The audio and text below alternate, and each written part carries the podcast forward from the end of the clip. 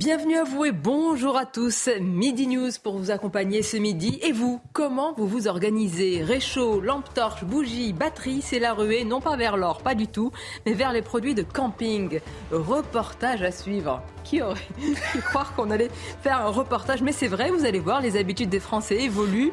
Et puis surtout, écoutez les bons conseils à suivre. Anticiper les coupures d'électricité, c'est bien. Le faire en toute sécurité, c'est mieux. Et puis revoilà une de ces polémiques dont la France a le secret et qui revient régulièrement.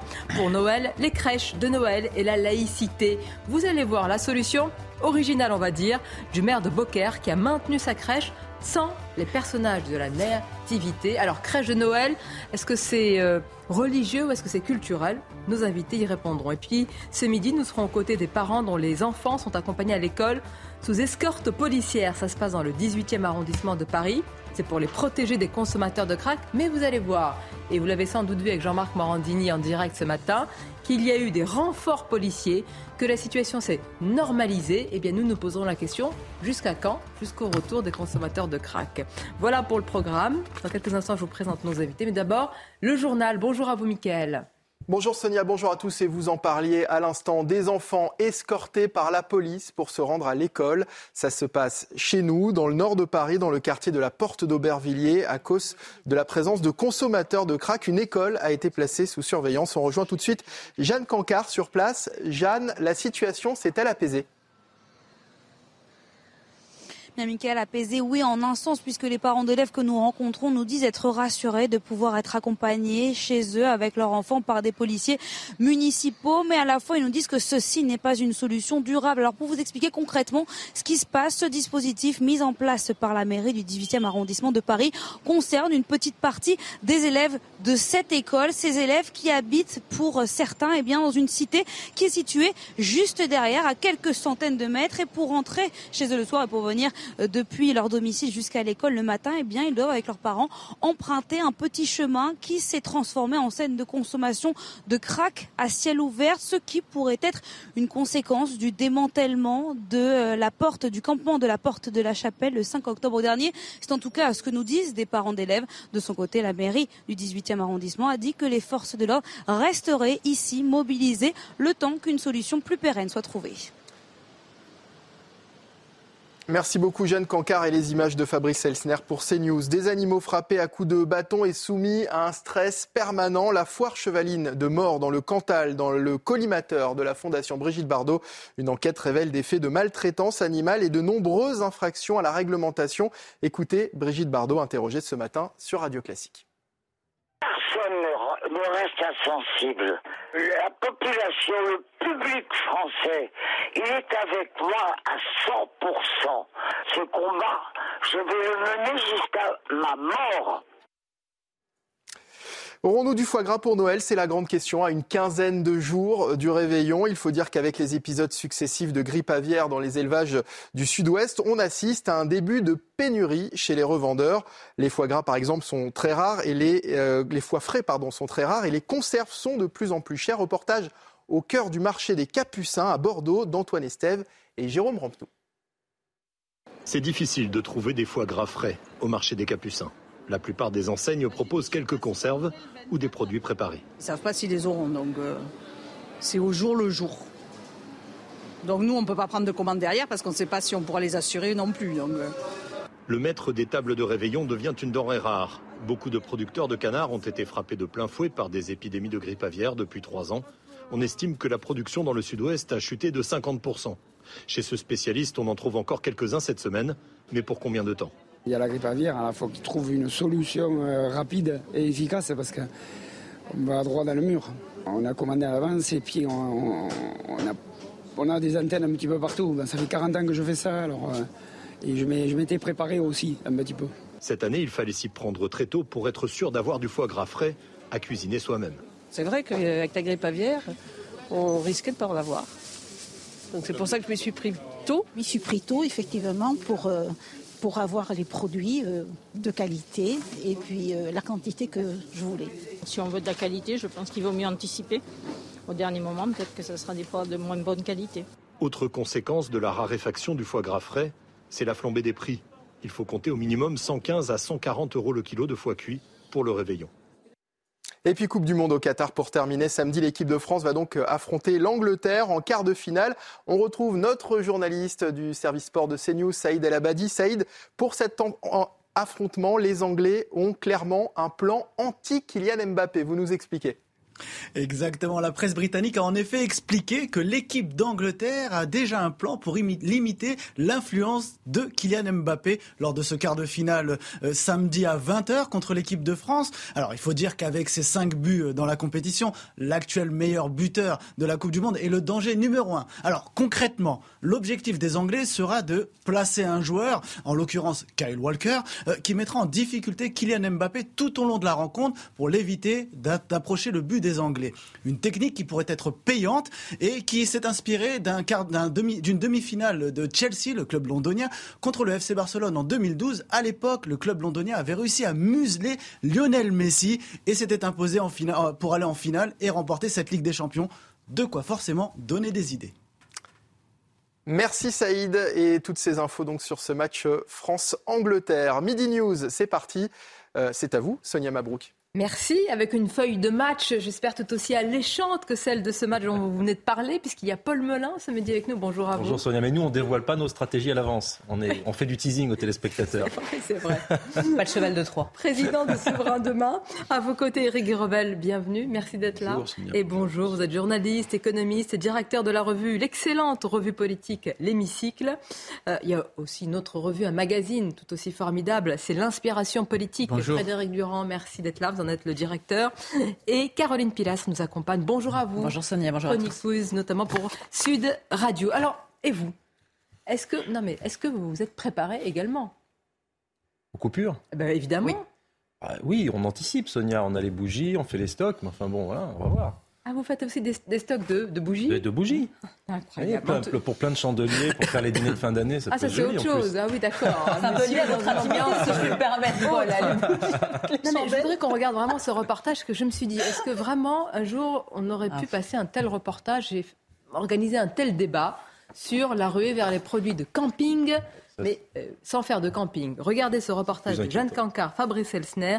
C'est véritablement la ruée sur les réchauds, lampes torches et compagnie. Tout ça vous ai résumé, regardez. On a une livraison de réchaud et de lanterne. Un réapprovisionnement indispensable pour ce responsable de magasin spécialisé en matériel de camping. Depuis plusieurs jours, les ventes de ces produits s'envolent. Lampe frontale, lanterne, lanterne. Avec des demandes parfois étonnantes des clients. Si vous voulez, je vous vends quelque chose qui suffira largement pour recharger aussi éventuellement votre, euh, vos appareils mobiles avec. Ouais, mais non, parce que moi je veux un truc plus puissant, quoi, pour faire aussi euh, fonctionner un frigo. C'est pas possible. Face aux potentielles coupures d'électricité cet hiver, ces habitants de la région parisienne anticipent et s'équipent avec des articles traditionnellement dédiés au camping. J'ai tout acheté, au cas où. Vous êtes équipé là? Euh, Oui, j'ai pas encore la totale, mais j'ai pas mal de choses. Ce que je viens d'acheter, c'est un réchauffe. Euh, un réchauffe plat. Si jamais il y a une panne de courant, je pourrais faire la cuisine un petit peu, réchauffer un café, voilà. Des demandes qui explosent et qui obligent le magasin à s'organiser. On va créer notre logistique pour faire des transferts entre chaque magasin ou euh, des grosses commandes un peu plus importantes auprès de nos, nos fournisseurs. Dans d'autres enseignes de la région parisienne, ce sont les chauffages d'appoint qui sont très prisés. Ce mercredi soir, certains rayons ont été totalement dévalisés. Éric Revel, qui aurait cru oui, qui aurait cru euh, Alors, euh, je me rappelle quand même qu'il y a quelques années, je ne sais pas si vous vous souvenez, au moment de la tempête Xynthia, dans les départements qui avaient été euh, inondés, submergés par l'eau, moi j'avais assisté déjà à presque des bousculades dans les, dans les rayons pour acheter des bougies ou pour acheter des réchauds. Bon, mais là, c'est au niveau français. Moi, ce que ça me pose comme question quand même, c'est toutes les toutes les situations d'insécurité dans lesquelles aussi ces gens vont se trouver, ou on va se trouver, parce que le réchaud, si vous l'utilisez, je n'importe quoi chez vous euh, ou ailleurs, ou des bougies euh, mal éteintes, euh, je sais que les pompiers, par exemple, réfléchissent beaucoup à ce que ça va entraîner. alors je dis pas comme incendie, comme difficulté, mais c'est un vrai sujet aussi qu'il faut aborder. Il faut faire attention quand on utilise des bougies ou des réchauds chez soi. Euh, c'est pas anodin pour la sécurité. Les conseils de bon sens que donne Eric Rebel. Et d'ailleurs, je vous ai résumé les situations un peu tendues, si je puis dire. Alors, quand vous placez, euh, je fais un petit quiz. Ah. Quand vous placez votre groupe électrogène, ah. vous le placez où? À l'intérieur ou à l'extérieur? À l'extérieur. Évidemment, pourquoi c'est un, moteur Ah oui, bah Comme- oui, ça dégage des gaz et il vaut mieux Oh, pas le vous mettre savez. à l'intérieur. D'accord, très bien, pour vous c'est évident. Écoutons la Fédération nationale des sapeurs-pompiers, c'est Patrick Chavada qui vous rejoint, cher Eric, qui dit, qui dit attention, pour tout le monde, c'est pas, pas aussi évident. Écoutons-le. Avec euh, l'hiver qui arrive, les coupures de courant, les gens qui, veulent euh, diversifier un petit peu leur, euh, leur source d'énergie, on, va au-devant vraisemblablement de feux euh, d'habitation qui seront déclenchés par des bougies, par des, des, réchauds à gaz. Il faut savoir que les réchauds à gaz, il y a également le rayonnement. hein. Quand vous mettez un réchaud à gaz pour vous réchauffer, outre la flamme qui est dangereuse, vous avez, si vous mettez à proximité un canapé, si vous le positionnez mal par rapport à un étendoir avec des vêtements, on peut avoir par rayonnement une inflammation des tissus qui peut provoquer un incendie. Donc on a également le phénomène du rayonnement qui est dangereux. Il rejoint vos propos, cher Eric Reval. Et maintenant, si vous avez un réchaud à gaz, qu'est-ce qu'il faut vérifier en priorité? Qu'il n'y ait pas de fuite? mais, mais vous, êtes, vous avez fait pompier. Vous êtes un spécialiste, Eric La Non. tuyauterie, exactement. Autrement dit, un réchaud à gaz à domicile, il vaut mieux le coupler d'ailleurs à un détecteur de fumée. Et puis maintenant, le groupe électrogène. Vous me regardez comme si... Ah, Moi, je suis prêt à répondre, Sonia. Alors, les groupes électrogènes, qu'est-ce qu'il faut surveiller en priorité? Ça, c'est une bonne question. Ah Bon, allez, écoutons un, un vrai professionnel. Écoutons un spécialiste. Patrick Chavard de nouveau. Un groupe électrogène ne doit pas être utilisé dans un local clos. Un groupe électrogène doit être mis à l'extérieur parce qu'effectivement, c'est un groupe thermique qui va fonctionner avec de l'essence ou du mélange. Et donc, ça va dégager des gaz d'échappement et notamment du monoxyde de carbone qui est extrêmement toxique et mortel. Et donc, souvent, on a des accidents parce que les gens utilisent les, les groupes électrogènes, ils le mettent dans la cave, ils le mettent dans le garage. Il faut absolument que le groupe électrogène soit à l'extérieur de l'habitation. Il y a une fuite, ça fait une bulle. S'il y a une bulle, ça veut dire qu'il y a une fuite. Non, j'ai dit, les professionnels mettent souvent un peu de produit vaisselle autour des tuyaux, à l'arrivée des Ah. tuyaux, et s'il y a une fuite de gaz, ça fait une bulle Oui. dans le produit vaisselle. Comme on fait sur une chambre à air de vélo, Voilà. si on met un liquide. C'est ça. Mais j'espère surtout que tous ces vendeurs donnent les explications nécessaires aux acheteurs. Parce qu'on est consommateur, mais on s'y connaît très peu pour la majorité d'entre Je suis nous. en train de dénoncer tout ça parce que j'ai appris que RTE, donc le gestionnaire de réseau de transport d'électricité, a dit qu'il n'y aurait pas de coupure euh, avant la fin de l'année. Et comme c'est le même Oh euh, réseau qui, gestionnaire qui avait dit il y a quelques années qu'on allait moins consommer d'électricité, je me suis dit, il vaut mieux prendre les devants, Oui, on à l'inverse de Les ce gens qu'ils pensent. anticipent, hein, gouvernement. Ça, c'est sûr. Alors, dernier, dernière question, les stations d'essence, Eh est-ce oui. qu'elles seront touchées? Bah oui. Bah, normalement, oui. Bah oui, parce que s'il n'y a pas d'électricité, vous pouvez pas, vous Ah pouvez oui. pas, euh, Bravo. vous pouvez pas utiliser. Vous savez, avant il y avait, il y a longtemps, il y avait un espèce de système Je de manivelle où vous pompiez Ouais. dans les cuves. Bon, mais le progrès est passé par là, donc maintenant tout est électrique. Donc effectivement, s'il y a des Bravo. coupures, vous ne pouvez pas prendre d'essence. Et c'est bien d'avoir donné un chèque de 100 euros à ceux qui en ont le plus besoin, mais si, pas faire si les, d'essence. sta- les 11 000 stations d'essence ne fonctionnent pas, bon, je rigole à peine, mais euh, c'est vrai que sans électricité, les stations d'essence fonctionnent C'est- On, on écoute un autre spécialiste à part vous du sujet. C'est Francis Pousse, justement, sur ce problème des stations d'essence. Écoutons-le. En cas de coupure, euh, je vous annonce tout de suite que vous aurez une grande partie des stations-service euh, qui ne pourront plus délivrer de carburant, puisque aujourd'hui, sur le réseau français, donc sur les 11 000 hein, du coup, vous avez quasiment que les stations d'autoroute qui sont protégées par un groupe électrogène, tout simplement parce que ce sont euh, dans leurs obligations de service auprès des sociétés d'autoroute lorsqu'ils signent un contrat. La majorité des autres ne sont pas couvertes euh, par un groupe électrogène parce que ce sont des investissements conséquents et il n'y aura pas de, solution. Euh, on n'est plus comme euh, il y a euh, 40 ans où on avait encore des manivelles sur les pompes et on pouvait en cas de coupure de courant pomper, ça c'est fini, puisqu'à l'époque c'était plutôt courant, donc c'était une précaution. Maintenant, tout électrique dans beaucoup de corps de métier d'ailleurs est, acquis et chez nous il n'y aura pas d'autre solution effectivement. Euh, Eric, vous campez à CNews, vous avez tout vu avant qu'on démarre. C'est nul. Il Alors, fait le même Il y a le réchaud juste en Parce que. Mobiliance, ça vous dit peut-être rien, mais c'est l'ancien CNPA qui est le, le syndicat professionnel qui regroupe toutes les professions de le- l'automobile. Oui. Donc euh, c'est pas n'importe quel expert euh, qui, Ah qui parle de ça. Et je ne sais pas si le gouvernement a pensé que sans électricité, même même deux heures, même trois heures, si vous êtes. euh, Oui. euh, et, et alors ce que je crains, pardonnez-moi, je vais être un oiseau de très très mauvais augure, euh, et pourtant je suis de bonne humeur, c'est que euh, si les gens entendent ça, qu'est-ce qu'ils vont faire, à votre avis, en prévision des Ah bah, coupures? Évidemment. Ils vont se ruer sur les stations d'essence. Et donc, et donc, on va peut-être avoir de nouvelles pénuries d'essence. Vous voyez, si tout le monde se rue en même temps. Vous ne pourriez pas être au pouvoir par hasard? Non, vous ne voulez pas? C'est- Il ne faut pas vous souhaiter ce mal-là? Non, non, non, non, mais. euh, En réalité, on parle de tout ça, Caroline, mais ce qu'il y a, c'est qu'on va voir un sondage. Les Français considèrent que ces éventuelles coupures d'électricité sont inacceptables. En réalité, il y a un sentiment, une réalité de, de déclassement, de se dire qu'en France, en 22, on en arrive à là après une filière d'excellence du nucléaire, c'est ça qui fait mal. C'est exactement ça, Sonia. Nous sommes quand même la septième puissance mondiale. Hein. Et se dire qu'on en est à penser à s'acheter du thermolactyle, ça peut paraître anecdotique, mais en termes de consommation, je vais vous dire, autour de moi, beaucoup de gens, cette année, vont se faire des cadeaux pratico-pratiques pour ne pas avoir froid cet hiver. Et quand vous allez dans les magasins, d'ailleurs, c'est ce qui explose en dehors de tout ce qui est produit euh, de campeurs. Mais oui, les grands pulls, euh, les grands pulls Père Noël, laine, vais pas citer la marque. Voilà, vous en avez euh, à différents prix. pour ceux qui peuvent, eh bah, de la laine, du cachemire, évidemment, mais les gens vont s'offrir des cadeaux raisonnables et pratiques vu la période. Mais si on réfléchit, hein, c'est quand même pathétique d'en être arrivé là, dans un pays comme la France. sentiment voilà, de déclassement. je voudrais vous faire réagir à ça. 73% des Français estiment que c'est inacceptable qu'on ait des coupures d'électricité après avoir eu une filière du nucléaire aussi importante, après avoir été un champion de l'exportation justement du du, de l'électricité. Regardez ce sujet de Charles Baget. Alors que le risque d'une coupure de courant plane sur la France depuis plusieurs jours, 73% des Français affirment trouver cette situation inacceptable. Il y a donc aujourd'hui une large majorité de Français qui nous dit qu'il y a quelque chose en fait d'humiliant pour une grande puissance mondiale comme la France à se retrouver en panne de courant.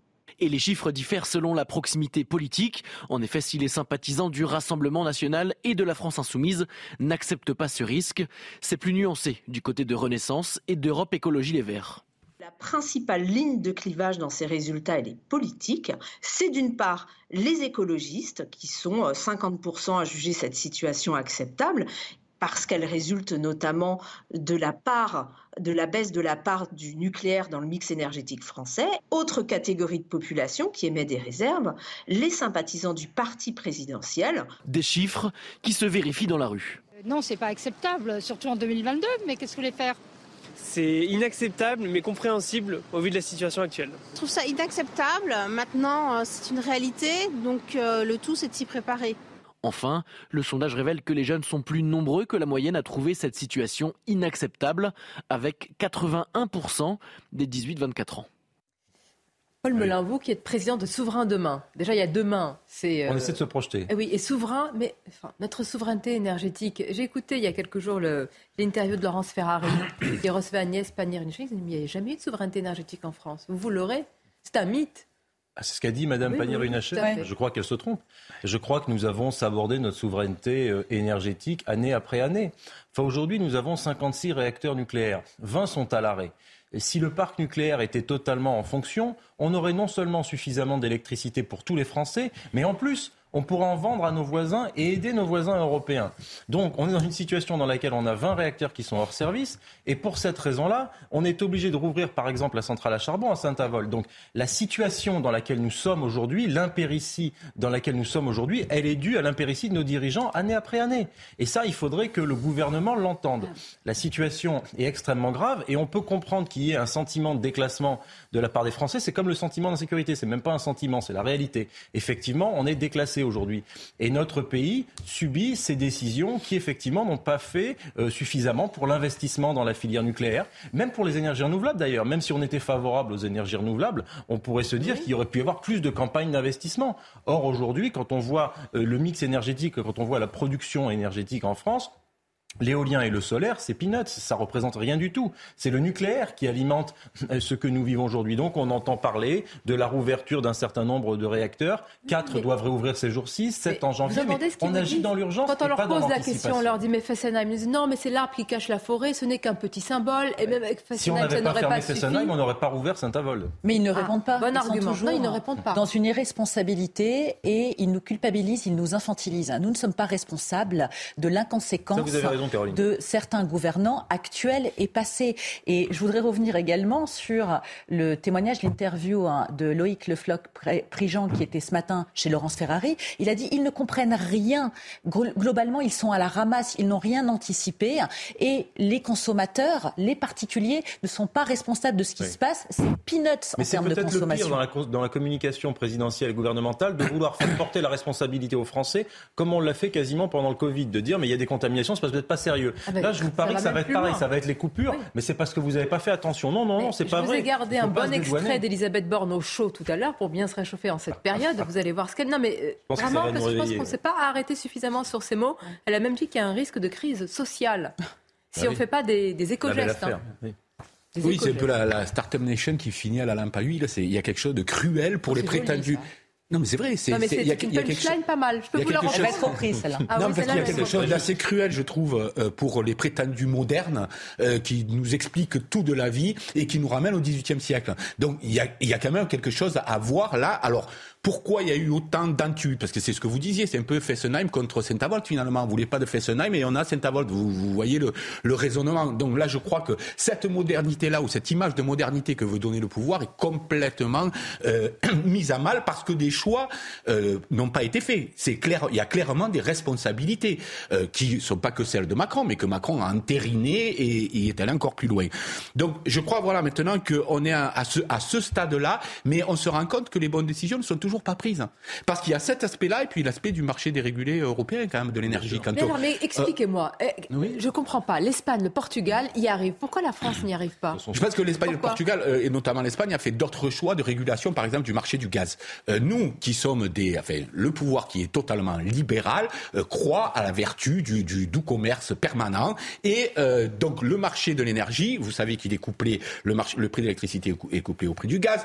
c'est la dernière centrale qui fixe le prix et donc on se retrouve à payer ce qui coûte à peu près normalement ce qui vaut 80 euros le mégawatt, euh, on le paye 600 euros. Il y a bien quelqu'un qui se fait de l'argent. Et je vous parle pas des collectivités. J'étais avec le maire de Deauville samedi qui m'expliquait la catastrophe que c'était pour lui la facture d'électricité, parce que nous on a un bouclier à titre individuel, mais les collectivités ne l'ont pas. Mais expliquez-moi, sont... Frédéric, c'est pas possible. C'est-à-dire qu'il n'agit pas sur le marché européen d'électricité. Eric, il laisse un avantage compétitif d'ailleurs à d'autres pays. Nos entreprises, elles subissent un contre-coup terrible, mais par il y a eu, une réunion le 9 septembre. Il y a eu une réunion le 9 septembre où ils étaient censés se mettre d'accord pour voir quelle régulation ils pouvaient apporter au, marché de l'énergie européen. Mais rien n'est fait. Donc, si vous voulez, on, ne soigne toujours pas les causes. Explique, explique c'est de l'idéologie. Oui, c'est de l'idéologie. Oui, bien sûr. Je vais, avoir la cruauté de rappeler à Agnès euh, euh, Pannier-Runacher un, un chiffre. N'ayez pas la cruauté. Un chiffre. Je vais avoir cette cruauté-là parce que ça me, ça me titille depuis qu'on parle d'elle.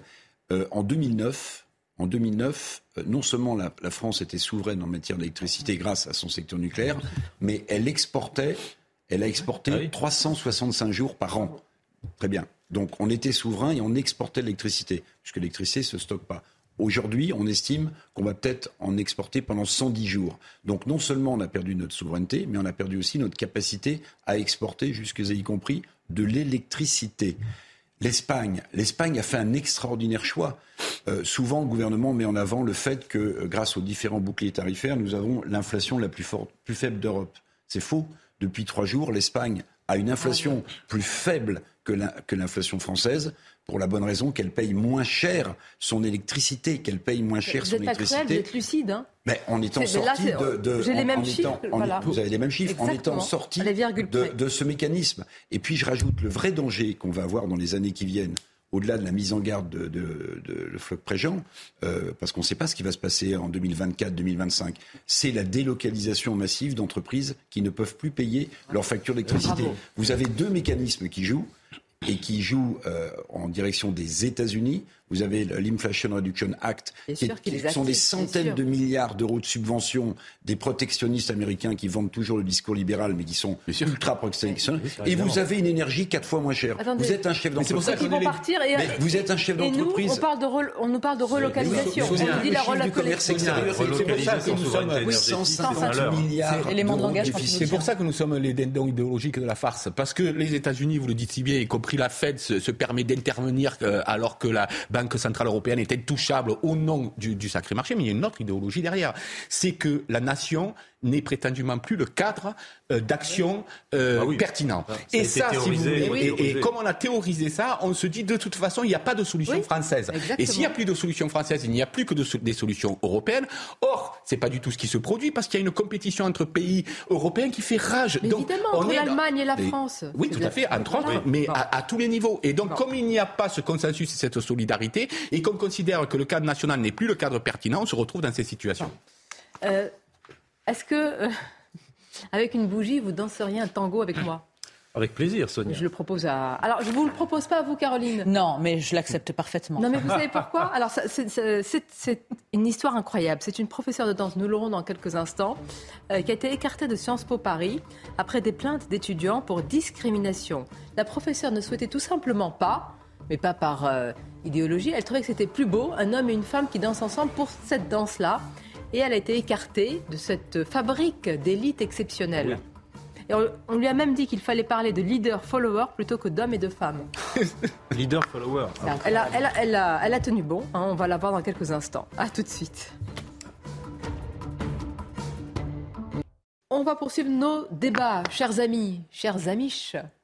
Ah non, merci Sonia. Hein. Vous, nous rappellerez tout à l'heure ce qu'avait dit Emmanuel Macron sur les... des amis. Oui, et des gens pas forcément nos amis. Passé, oui. Voilà, voilà. Qui s'éclairent à la lampe à huile. Exactement ou qui, ah. s'éclaire à la bougie. Ah oui. oui. Ah, peut-être rappeler ce qu'il avait dit le président de la République. Oh, on va le rappeler. On va le rappeler. Elle n'a pas besoin de bougie. C'est une lumière elle-même. Pas besoin de l'éclairer. Quoique, quand même.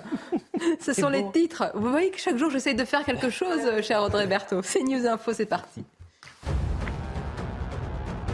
Gérald Darmanin est à Bruxelles. Les ministres de l'Intérieur doivent se prononcer sur l'élargissement de l'espace Schengen. Le ministre autrichien de l'Intérieur a déjà annoncé qu'il voterait contre pour la Roumanie et la Bulgarie, bloquant ainsi l'entrée de ces deux pays dans cet espace de libre circulation.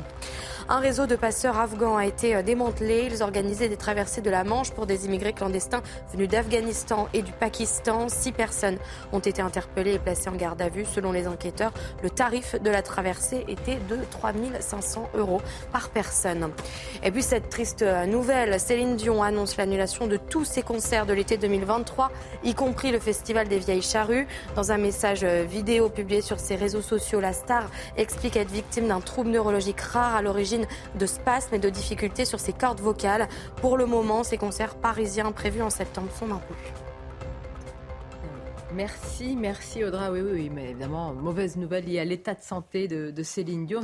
On, le disait euh, hors antenne, là, il y a quelques instants, c'est terrible. C'est l'outil, finalement, le don qu'elle a eu, elle est, elle est foudroyée par rapport à cela.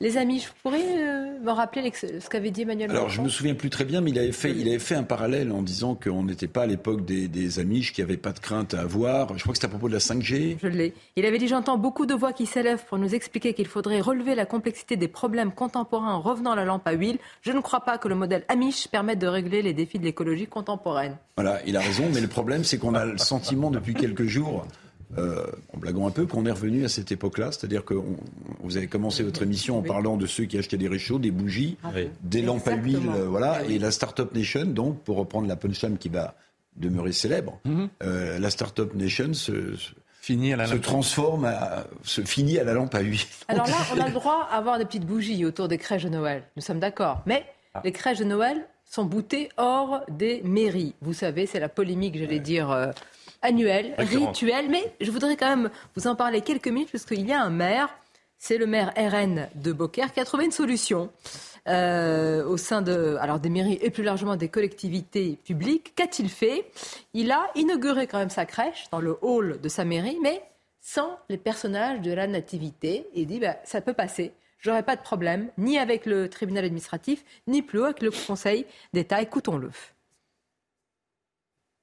Les bergers, les lavandières ou les poissonniers sont présents.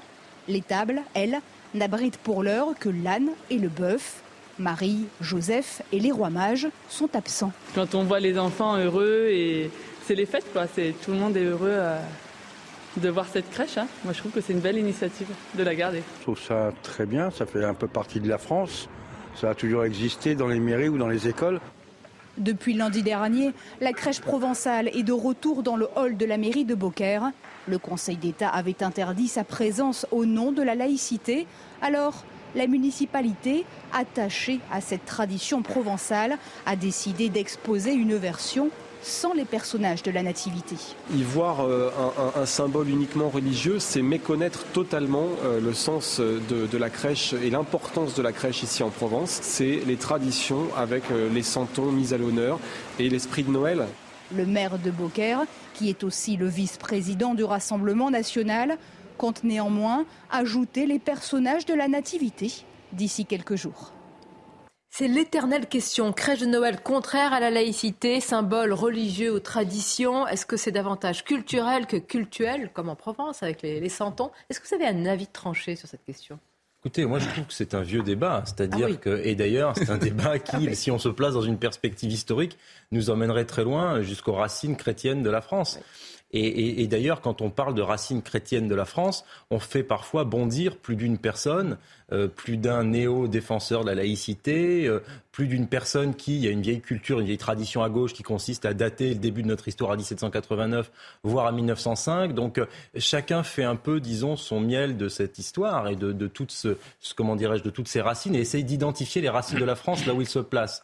Et donc, il, est, y a fort à parier que le maire de Beaucaire n'a probablement pas les mêmes ramifications historiques dans son esprit qu'un Jean-Luc Mélenchon, qui lui, par exemple, date de 1789. Quelles Moi, pour ma part, je pense, que, je pense qu'il n'y a rien de choquant à ce que, si vous voulez, y compris d'ailleurs dans des départements où il y a des fabriques de santons traditionnelles, etc., on puisse mettre à l'honneur une tradition, une culture. Et je crois que même si on n'est pas chrétien soi-même, même si on est seulement patriote, on va dire, et qu'on aime sa culture, l'histoire de ce magnifique pays, on peut, je crois, tolérer, Donc, accepter culture, légitimement. tradition plutôt que religion. Je crois, oui, je crois. Moi qui viens du sud de la province, je connais bien, je peux vous dire. Euh, ah bon, manière... ça s'entend pas? Non, je vais essayer de parler lentement parce qu'à mon accent, on ne comprend pas toujours, euh, paraît-il. Euh, donc, euh, non, simplement, je peux vous dire que on s'y reconnaît bien au-delà euh, de la religion, c'est-à-dire que soit athée, qu'on soit agnostique, qu'on soit ce que vous voulez, euh, la crèche en Provence, c'est une tradition ah, qui dépasse largement le cadre religieux. C'est pour ça que c'est assez ridicule. Enfin, c'est, c'est des, ces, ces bagarres-là me semblent à côté de la plaque. S'il s'agit de protéger la laïcité, moi, je suis tout à fait pour, qui défendent d'ailleurs la liberté de conscience. Moi, je défends la laïcité. Mais là, on, on défend une forme de laïcisme un peu idéologisé qui est inutile, me semble-t-il. Et oui, la crèche en Provence font partie des traditions qui dépassent le cadre des seuls. C'est intéressant. Donc tradition, tradition, mais que répondez-vous, Eric Reval, à ceux qui disent d'accord Alors les mairies deviennent des lieux de vitrine aussi de certaines traditions. Alors dans, dans ce cas-là, d'autres religions peuvent se dire que c'est aussi une tradition d'accueillir certaines, euh, certains rites ou en tous les cas certains... Oui, mais la province, c'est la province, par exemple. Oui. Voilà, c'est pas ailleurs. Moi, je reprocherai jamais à d'autres à d'autres lieux sur la planète de valoriser leurs traditions. D'accord. Donc pour vous, il n'y a pas de possibilité. en Provence, on va en Provence, on va trouver ça bizarre. c'est pas faux, Eric Alors, Moi, je pense que le, le, le débat, il est quand même assez récent. Le débat sur la présence de crèches dans des mairies ou euh, dans des écoles. En fait, il a pris de l'importance depuis quelques années. Pourquoi? Parce que on est, on prend un vent qui arrive de l'Ouest, qui arrive des États-Unis et qui s'appelle euh, le wokisme ou la cancel culture. En réalité, c'est ce vent-là qui fait remettre en cause euh, des symboles euh, forts euh, des santons en province ou de la crèche avec Jésus-Christ, Marie et, Joseph. Et pourquoi je vous dis ça? Parce que la loi de séparation de l'Église d'Aristide Briand de 1905, elle date de 1905, d'accord? Donc ça fait 100, presque 120 ans. Très bien. Mais il y a encore 100 ans, si on regarde la presse, vous aviez entendu ce type de polémique? Pas du tout. Il y a encore euh, dix ans, vous avez entendu ce type de... Pas du tout. Donc en fait, pourquoi est-ce qu'on se pose la question aujourd'hui?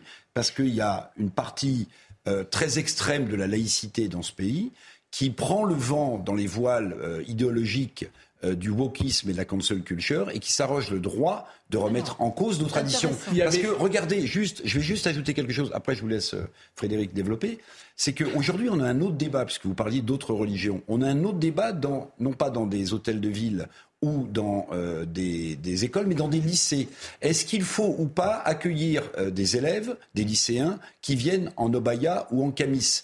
Et l'avocat qui défend la plupart des gens qui essaient de rentrer dans l'école de la République avec ce type de vêtements, c'est de dire ce n'est pas religieux, c'est culturel. C'est culturel. Donc en fait, en fait, on n'ouvre pas la porte à tout cela. mais bien sûr, mais bien sûr. Mais, tout ça, pourquoi? Parce qu'on est gagné par, pardonnez-moi, par ce vent qui me semble extrêmement euh, néfaste pour la société française qui n'a pas besoin d'une fracture supplémentaire. Elle en a déjà assez comme ça.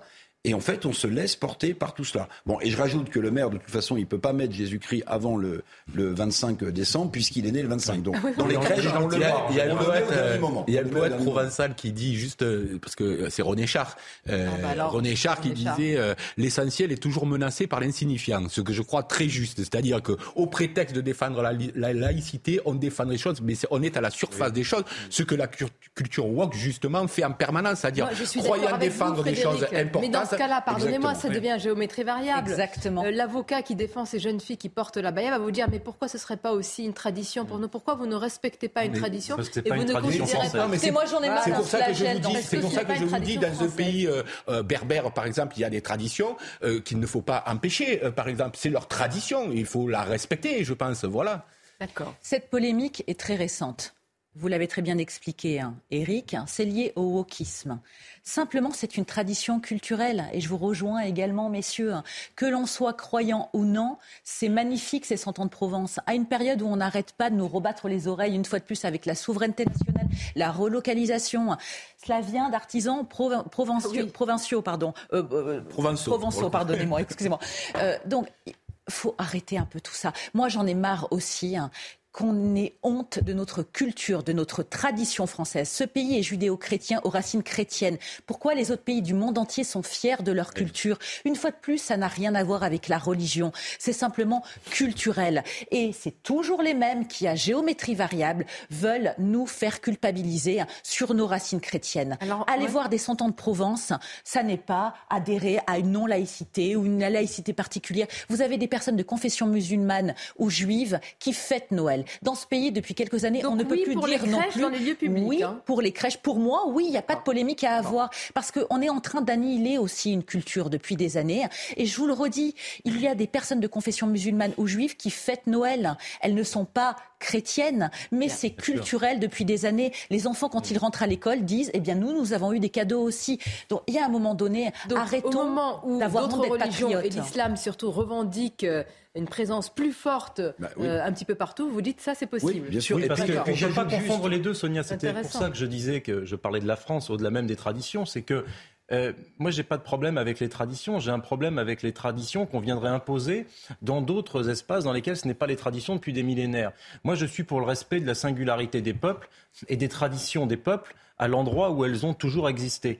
Et si vous voulez, cette espèce d'internationalisme mal compris qui donne la mondialisation culturelle est pour moi une menace. Euh, il ne viendrait pas à l'idée d'aller imposer des crèches dans un pays bouddhiste, euh, dadaïste, musulman ou que sais-je. Vous voyez, euh, je pense que, et, et, de la même manière, le fait que d'autres religions qui n'ont pas été des religions de tradition dans les pays européens viennent imposer leur mœurs ou leur culture ici serait un problème. Donc ce n'est pas une visibilité religieuse là qui, qui est mise en avant, c'est une, c'est le respect d'une tradition dans un pays qui revendique ses racines judéo-chrétiennes. Le voit ça comme une offense à toute personne qui ne serait pas. Et le marché mondialisé ne supporte pas. Le marché mondialisé, de toute façon, ne supporte pas les spécificités. Voilà. Donc, il doit tout uniformiser pour pouvoir. Et c'est ça en réalité. C'est le principe de base de la mondialisation culturelle. Voilà, c'est ce qu'explique très bien euh, Jean-Claude Michéa. Mm. Euh, euh, il explique très bien qu'à un moment donné, il y a une lutte entre ces. Et je précise parce que Naïma Mfadel, que je salue, ah. qui regarde notre émission, me dit et en plus la demande ne vient pas des, évidemment des des Français de confession musulmane, elle, qui elle vient des wokistes. Bah, évidemment. Ah oui, c'est bah, ceux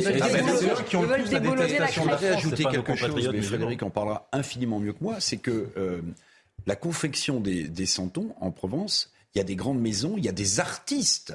puisqu'on parle de culture, il y a des artistes qui confectionnent année après année de nouveaux santons avec une dextérité, un sens du détail. C'est aussi l'occasion de saluer ce qu'ils font quand vous allez sur des marchés de Noël. Par exemple, peut-être qu'un jour on interdira aussi les marchés de Noël. Il y en a, il y en a en région parisienne, il y en a un peu partout. Vous avez des exposants qui vous font rêver.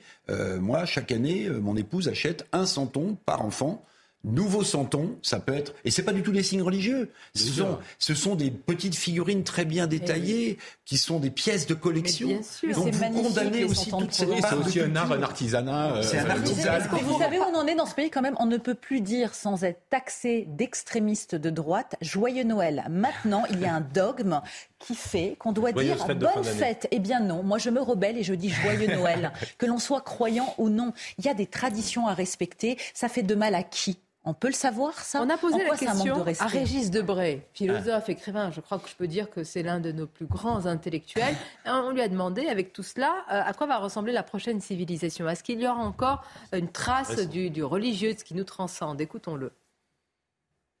Elle est vouée simplement à, ne plus, à, ne plus, être la première, à ne plus être le centre et à devoir composer avec d'autres. C'est-à-dire, au fond, elle est, elle est, elle est vouée à, une certaine humilité nous ne sommes plus seuls au monde, nous n'avons plus de dictat, nous ne dictons plus la conduite, nous n'avons plus le monopole des valeurs. Donc, voilà, c'est plutôt une invitation à, à, voyager, je dirais, en tout cas une invitation à, à se confronter à d'autres que nous. Mais nous ne pouvons plus avoir la position centrale. Euh, voyez la Chine, euh, voyez l'islam, il y a d'autres pôles de civilisation qui sont sans doute plus dynamiques que, que, que la nôtre. Nous, on a tout, on, on, commence à être un peu fatigué, si vous voulez. La question portait sur le devenir de la civilisation euh, occidentale, judéo-chrétienne. Il a parfaitement raison. Les, civilisations. Vous parlez en Raison de plus pour défendre nos valeurs. Mais oui, oui, la Chine, oui, euh, l'islam, mais raison de plus. Ou alors on, on, va, on va devenir, on va, on va devenir chinois ou on va devenir euh, musulman Non. Enfin, je veux dire, non mais. Je, je, comprends ce que dit Régis Debray, on n'est plus le centre du monde. D'ailleurs, toutes les cartes de géographie pendant, pendant des siècles ont été faites en mettant l'Europe au centre du monde. Oui, bien sûr. Alors Régis Debray dit que l'Europe pourrait devenir un énième État américain, c'est une étoile sur le drapeau, finalement un petit peu fondu, globalisé dans tout ce. Il est peut-être là le, grand remplacement euh, culturel. Oula, attention. Euh, alors vous, alors vous, vous employez les grands mots. Non, mais je le dis parce qu'à bien des égards, euh, la vraie influence culturelle, elle vient effectivement des États-Unis. Et ce qui faisait de, l'Europe et de la France, non, la vraie influence, c'est celle que, que, que, que nous, adoptons, que nous faisons nôtre. Je pense que c'est une erreur. De la même manière que je pense que c'est une erreur de penser que la seule influence culturelle qu'on subit, c'est l'islam. Je pense que ce serait aussi une erreur de penser que la seule, c'est celle qui a le plus de moyens de s'imposer sans être trop contredite, me semble-t-il. Parce que ce qui faisait aussi, je dirais, c'est qu'on était le pays des Lumières. C'est vrai que c'est un peu bizarre de le dire aujourd'hui, mais le pays des Lumières de l'universalisme qui se heurte à l'individualisme comme théorie et nous n'arrivons pas à nous en sortir. Maintenant, individu... pardonnez-moi parce que euh, ça, va rejoindre ce que vous dites parce que nous sommes en train de parler aussi. En fait, vous dites le vent qui vient des États-Unis, vent mauvais du wokisme de celui qui veut un petit peu tout déconstruire, qui pense qu'on peut plus dire homme, femme, qui milite pour la théorie du genre. On va en parler parce que c'est une situation qui nous a interpellés. Vous en avez sans doute entendu parler vous-même, qui nous regardez. C'est une professeure de danse qui a été écartée de Sciences Po Paris après des plaintes d'étudiants pour discrimination. Alors la professeure ne souhaitait tout simplement pas, ou alors elle imaginait que c'était pas euh, peut-être, euh, je veux dire, sur le plan esthétique, ce n'était pas ça de voir deux hommes ou deux femmes danser le tango. Donc elle a dit, moi, je n'y suis pas favorable tout simplement. Eh bien, l'école lui a rétorqué, lui a imposé de changer les termes, de ne plus dire homme-femme, mais de dire leader ou follower. Hmm. Qui soit dit en passant, si un leader, c'est qu'il est dominant. Mais enfin bon, euh, passons sur ça. Elle a refusé. Elle a tenu tête, elle a refusé. Eh bien, elle est écartée de ce cours. Elle a aujourd'hui euh, des plaintes et je crois qu'elle est. Est-ce qu'elle est déjà avec nous? Elle est en train de s'installer. Euh, ce sera Valérie, ce professeur. Moi, je voudrais qu'elle nous explique comment euh, tout ça, ça s'est euh, passé. Je ne sais pas si. Bonjour à vous, Valérie. Je vois que vous êtes là en direct avec nous. Oui, je ne m'attendais pas à tout ça. Euh, je ne sais pas si vous m'entendez. On vous entend parfaitement. Moi, la première question, vous venez de dire, je ne m'attendais pas à, tout cela. C'est-à-dire, c'est la proportion que prend cette, cette polémique qui est en train de vous dépasser? Euh, non, elle ne me dépasse pas du tout. Je suis très très euh, euh, fière de ma position et je réaffirme ce que j'ai dit et je le fais pour des milliers d'hommes et des femmes à laquelle on est en train d'imposer une dictature morale et je pense qu'on doit réagir. je suis étonnée parce que si un des journaux, pardon, un journal a été contacté, notamment Le Parisien, ce n'a pas été par moi, mais par des étudiants qui n'ont pas accès accepter le fait que je sois euh, virée de Sciences Po, on va dire. Voilà. Qu'est-ce que vous leur répondez Qu'est-ce que vous répondez voilà, je vous en prie, allez-y. Alors, je, pense que c'est tout simple. Le terme qui fait polémique, pour faire très rapide, ça fait plus de huit ans, je suis moi-même une ancienne de Sciences Po, euh, que j'enseigne et que j'ai voulu développer la danse de couple au sein de l'école en cours de sport. Ça s'est toujours très très bien passé et il n'y a jamais eu aucun problème. Donc mon enseignement, j'ai même eu les 100% de satisfaction des élèves deux, trois fois euh, des années consécutives quand les élèves notaient leurs professeurs. Cette année, sans rien qu'on me dise, Sciences Po a changé les inscriptions et a enlevé le terme homme et femme pour s'inscrire, il y avait un quota d'hommes et un quota de femmes, puisqu'on danse en couple. C'est eux qui ont créé ça. Donc il y avait quota homme, quota femme. Pas de souci. Chaque année, bah, il y a un peu moins d'hommes parce que bah, il y a toujours un peu moins d'hommes dans les écoles de danse, voilà. Et on fait, euh, on va chercher des hommes complémentaires. Les danseuses euh, disent à leurs copains, allez viens au cours, viens au cours, et on réinscrit des hommes. Cette année, ils ont changé sans me demander, sans rien me dire, en mettant leader follower. Bon, je me suis dit en prenant la liste, mais ça veut dire quoi ça C'est leader follower? Euh, et du coup, il y a plein de danseuses qui se sont mis dans les leaders en croyant que c'était le niveau au-dessus par rapport à l'année d'après, l'année d'avant. Elles ont considéré que c'est le leader, c'était celle qui était meilleure, donc qui avait fait une année complémentaire, une année de plus. Alors je leur ai expliqué, bah non, et j'ai ri, j'ai dit bon, je pense que ça soit avec euh, tout ce qu'on appelle en ce moment en théorie du genre, euh, ils n'ont pas dû vous le marquer, hommes et femmes. J'ai dit bon, écoutez, c'est pas dramatique, bien sûr, je vais pas obliger des filles à faire le rôle du garçon en donc on reprend nos positions, les hommes d'un côté, les femmes de l'autre. S'il y a deux, trois danseuses qui veulent faire le rôle du garçon parce qu'il manque des garçons, vous y allez et puis il n'y a pas de problème. Comment gérer? Et ben voilà, je pense qu'on est sur la fin du le point clé. J'ai dit hommes et femmes, euh, j'ai dit euh, les garçons d'un côté, les filles de l'autre, et sur lequel, ben oui, je ne Enfin, je pense pas que ça soit une insulte. C'est un mot dans le dictionnaire français. Et euh, voilà. Et donc, un élève a porté plainte en disant qu'il avait été mis mal à l'aise euh, suite à mes propos. Vous voulez dire que c'est à partir de ça, de cette remarque, que vous avez eu une plainte pour des propos discriminants parce que vous avez dit cela? Oui, j'ai oui, j'ai eu un coup de fil de Sciences Po d'une dame euh, qui, qui, me recrute entre guillemets, euh, qui m'a dit attention, Madame Plasnet, euh, bon, on voulait vous prévenir, euh, un élève euh, s'est senti discriminé dans vos propos, dans la façon dont vous donnez vos cours. Alors sur le moment, j'ai dit mais mal à l'aise, ça veut dire quoi Est-ce que je l'ai insulté Est-ce que je lui ai dit quelque chose Parce que ça, c'est totalement faux. Et il m'a dit ah non non non non, c'est pas ça. Mais vous savez, maintenant, faut faire très attention à nos élèves. Ils sont très sensibles on ne peut plus parler de certaines choses.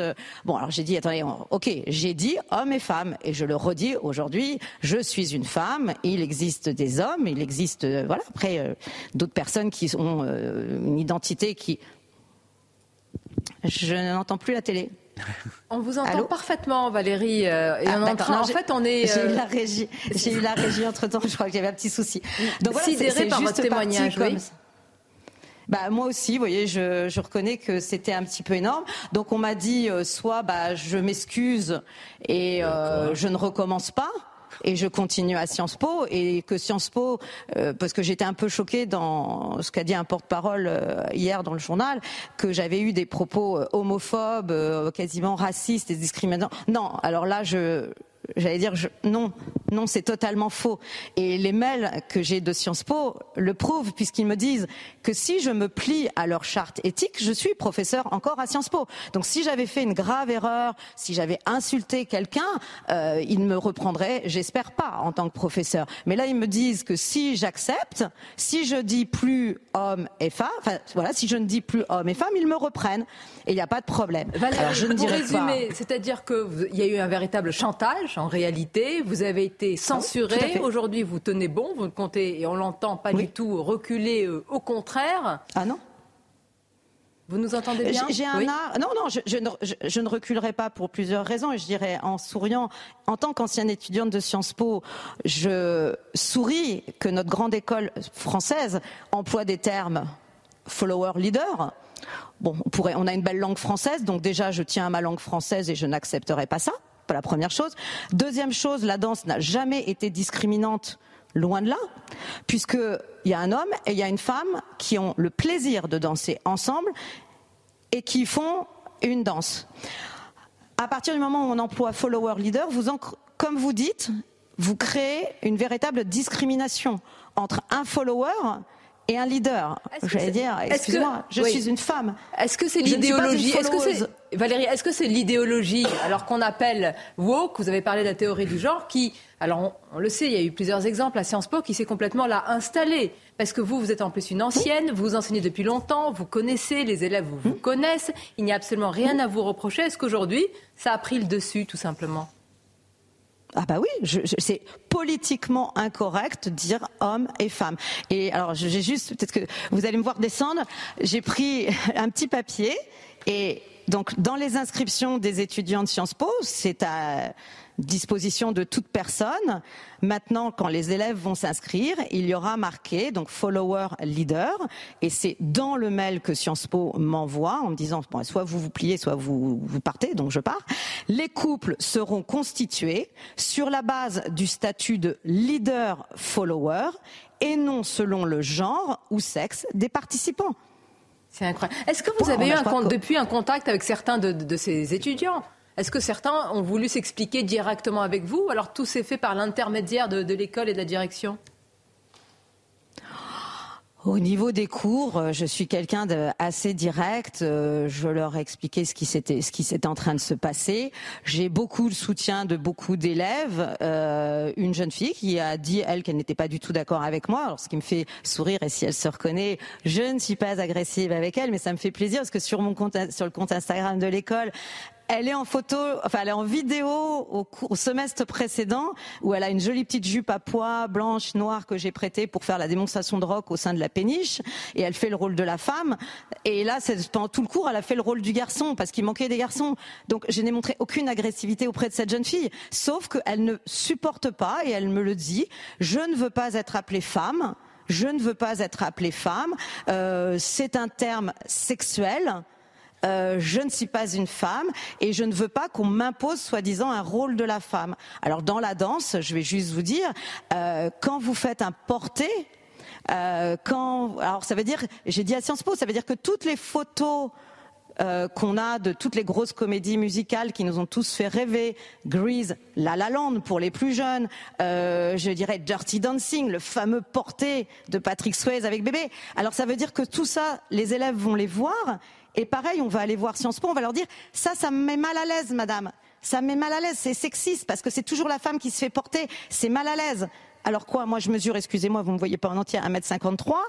Je vais, tiens, voir votre journaliste qui est derrière la caméra, qui est beaucoup plus grand et beaucoup plus costaud que moi, et je vais dire, non, non, non, c'est moi qui vais te porter, c'est mon rôle. Non, mais il faut arrêter. On a une discipline. Résumé, euh, Valérie parce que je, je, dirais juste, et je dirais Allez-y, allez-y, je vous laisse le mot de la fin. je, voilà, je voudrais juste dire, parce que comme je danse avec beaucoup de partenaires qui sont justement hommes mais homosexuels, ça n'a rien à voir avec de l'homophobie, du racisme, ça c'est la première chose, et que depuis des années, il existe des écoles de same-sex pour les gens qui veulent danser en couple, mais je ne me verrai pas dire à des messieurs, vous êtes obligés de danser avec un homme, et sans compter le dernier argumentaire, je suis une femme, je suis fière d'être femme et avec ces théories du genre, euh, wokisme, etc., on est en train de bousiller la femme. La femme ne va plus exister. Ça veut dire qu'on a un corps qui est comme n'importe lequel. Non, nous avons un corps différent. Et je finirai juste par dire, mais alors, Sciences Po, si même j'avais dit follower leader, quand vos élèves arrivent, je suis un établissement recevant du public. Je dis, il y a des vestiaires hommes et il y a des vestiaires femmes. Alors on fait quoi là? Vous avez tout résumé. Jusqu'où tout cela va-t-il aller? En tous les cas, avec euh, nos invités, ben, on vous dit euh, bravo d'avoir euh, résisté, de ne pas céder aussi, parce que c'est grâce évidemment à des personnes comme vous, un petit peu partout, qu'on garde un petit peu, j'allais dire, la tête euh, au bon endroit et qu'on marche pas sur la tête. C'est très courageux. merci Valérie, merci et merci. Je, je, je, défends, je défends mon art et j'espère que toutes les personnes ou tous leurs arts vont être en ce moment attaqués. Il faut que les gens réagissent. Vous savez qu'une pianiste est en train de me dire que ça commence à arriver dans le piano. Parce qu'il y a plus de touches blanches que de touches noires, donc c'est de la discrimination. Alors vous voyez la folie où ils, vont. Non mais faut, faut arrêter, faut arrêter. Il faut arrêter, vous l'avez très bien dit. On vous espère surtout de continuer avec euh, des étudiants parce qu'on voit la passion qui vous anime et c'est ça le plus important. Je remercie également Jean-Laurent Constantini. Alors là, on va s'arrêter sur ce témoignage. On va marquer une pause, on va se retrouver. Elle a dit beaucoup, beaucoup de choses. Très riche. À tout de suite. Courte pause et on se retrouve. Moi, je veux bien la faire danser. Merci d'être avec nous pour la deuxième partie de Midi News. On reviendra bien sûr sur ce témoignage édifiant de cette professeure écartée de Sciences Po Paris. Mais tout d'abord, le journal. Rebonjour à vous, cher Michael. Rebonjour Sonia, bonjour à tous. On commence avec ce sondage de l'Institut CSA pour CNews. 73% des Français trouvent que le risque de coupure de courant dans un pays comme la France est inacceptable. Alors comment interpréter ce chiffre? Élément de réponse avec Charles Baget et Thibault Marcheteau qui nous décryptent en détail ce sondage. Regardez. Alors que le risque d'une coupure de courant plane sur la France depuis plusieurs jours, 73% des Français affirment trouver cette situation inacceptable. Il y a donc aujourd'hui une large majorité de Français qui nous dit qu'il y a quelque chose en fait d'humiliant pour une grande puissance mondiale comme la France à se retrouver en panne de courant. Et les chiffres diffèrent selon la proximité politique. En effet, si les sympathisants du Rassemblement national et de la France insoumise n'acceptent pas ce risque, c'est plus nuancé du côté de Renaissance et d'Europe Écologie Les Verts. La principale ligne de clivage dans ces résultats, elle est politique. C'est d'une part les écologistes, qui sont 50% euh, à juger cette situation acceptable, parce qu'elle résulte notamment de la part de la baisse de la part du nucléaire dans le mix énergétique français. Autre catégorie de population qui émet des réserves, les sympathisants du parti présidentiel. Des chiffres qui se vérifient dans la rue. Non, c'est pas acceptable, surtout en 2022, mais qu'est-ce que vous voulez faire? C'est inacceptable mais compréhensible au vu de la situation actuelle. Je trouve ça inacceptable. Maintenant, euh, c'est une réalité, donc euh, le tout, c'est de s'y préparer.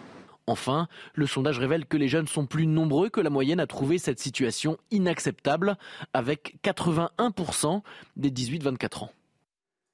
Nicolas Sarkozy entendu euh, ce jeudi dans le procès en appel de l'affaire dite des écoutes. Pour rappel, en mars 2021, Nicolas Sarkozy, son avocat et l'ancien haut magistrat Gilbert Azibert avaient été condamnés pour corruption et trafic d'influence. En direct du euh, Palais de justice de Paris, on retrouve Noémie Schulz. Noémie, l'ancien euh, président de la République se montre depuis ce matin très offensif. Oui, euh, Nicolas Sarkozy a d'abord répondu euh, aux premières questions de la présidente avec retenue et puis au fur et à mesure que la matinée avançait, il a eu du mal à garder son calme, il parle fort, gesticule, peine à se maîtriser. Il s'en excuse, pardon de ma véhémence, mais mon ton est mon ton, mon avocate va me le reprocher, sourire dans la salle. Un de ses fils, Jean, est venu assister à l'audience. Nicolas Sarkozy, lui, n'arrive pas à s'en amuser. Je suis ici comme corrupteur, rappelle-t-il avec amertume et beaucoup de colère. Dans cette affaire, il est reproché à l'ancien président de la République d'avoir voulu donner un coup de pouce à Gilbert Azibert, un haut magistrat, pour le remercier de son aide dans une procédure qui le concernait devant la Cour de cassation. Alors Nicolas Sarkozy ne s'en cache pas. Oui, il a accepté de donner un coup de pouce. En revanche, il conteste toute idée de contrepartie. Je suis un homme politique depuis 40 ans. Ma vie a été euh, de rendre euh, service, de donner euh, des coups de pouce, mais jamais je ne l'ai, mais, mais jamais ça n'a été. Pardon, excusez-moi parce que j'ai perdu mes fiches, mais jamais, à aucun moment, je n'ai pensé que cela pourrait être un acte de corruption ou un trafic d'influence. Je ne suis pas un corrupteur. Je n'ai jamais corrompu personne. Honte à ceux, à ceux qui ont dit ça. Merci Noémie. La colère des familles des disparus du crash du vol Rio-Paris. À présent, hier, le parquet n'a reçu aucune condamnation pour euh, Airbus et Air France. il n'y a eu, selon eux, aucun manquement ni négligence en lien direct avec la catastrophe. Écoutez la réaction de la sœur d'une des victimes. En fait, j'ai eu le sentiment, je vais vous dire franchement, qu'on n'a pas assisté au même procès. En fait, moi, j'ai pas du tout entendu ça, j'ai pas du tout compris ça. Euh, et je dis je, mais euh, euh, il y a les familles derrière moi. Alors, soit on est complètement idiot, mais les propos qu'on a entendus aujourd'hui dans la bouche du parquet ne sont absolument pas représentatifs des neuf semaines de débat qui viennent de s'écouler. Donc, on a un peu le sentiment qu'effectivement la décision a été prise avant même, j'ai envie de dire, le début du, du procès. Elle est l'interprète de l'hymne officieux de l'équipe de France, chanté dans les vestiaires par les joueurs de Didier Deschamps depuis le début de cette Coupe du Monde. La chanteuse star des années 90, Gala, se voit déjà en cas de victoire chanter avec les Bleus son tube Free From Desire. On l'écoute si la France gagne la Coupe du Monde, parce que je suis actuellement à Paris, j'adorerais chanter pour l'équipe de France. Ils occupent vraiment une place spéciale dans mon cœur. Je suis très contente parce que la France est un pays très spécial pour moi. Ça a été le pays qui m'a vraiment toujours bien accueilli et qui m'a toujours le mieux comprise en tant qu'artiste. C'est quelque chose de spécial. Et on part justement au Qatar. Regardez votre programme avec Sector, montre connectée pour hommes. Sector, no limits. On retrouve tout de suite Xavier Giraudon, envoyé spécial Canal Plus à Doha. Xavier, J-2 avant France-Angleterre, la pression monte pour les Bleus. Exactement, avant un vrai match de gala au propre, comme au figuré. Pression mise par les Anglais hier en conférence de presse qui ont évoqué un plan anti-Bappé. Et pendant ce temps-là, les Bleus se préparaient eux tranquillement, à l'abri des caméras, séance à huis clos, en présence des familles. On a perçu celle d'Antoine Griezmann, de Kylian Mbappé ou de Théo Hernandez. Hier, c'était des petits jeux pour monter doucement mais sûrement en température. Aujourd'hui, les choses sérieuses vont commencer. Il y aura un quart d'heure seulement ouvert aux médias et après on ferme tout et on travaille notamment les corners, les coups francs, les phases arrêtées, là même où les Anglais excelle. Il y aura deux joueurs en conférence de presse. Dayo Upamecano, le défenseur du Bayern, qui permet à Raphaël Varane de monter tranquillement en température. Et puis Youssouf Fofana, le milieu de terrain de Monaco, un de ses remplaçants qui devrait apporter leur écho dans l'aventure des Bleus. On est à J-2. On sent même ici à Doha que c'est en train de monter. Ces quarts de finale vont être magnifiques. La bataille d'Angleterre dans deux jours. Toutes les infos, toutes les images, tout au long de la journée sur CNews. Vous avez regardé votre programme avec Sector, montre connectée pour hommes. Sector, no limits. Mais voilà, c'était la chronique sport, évidemment, avec des Français, une équipe de France, des Bleus très talentueux, mais aussi très riches. Est-ce qu'ils font partie euh, de cette saga? Fabrice Delmeida, bonjour à vous, dont on va parler bonjour. avec intérêt et plaisir. Histoire mondiale des riches, pourquoi ils sont le vrai pouvoir? Aux éditions Plomb. Vraiment, c'est passionnant. J'ai pris énormément de choses, vous allez nous en parler une saga, une fresque. Vous allez voir de la.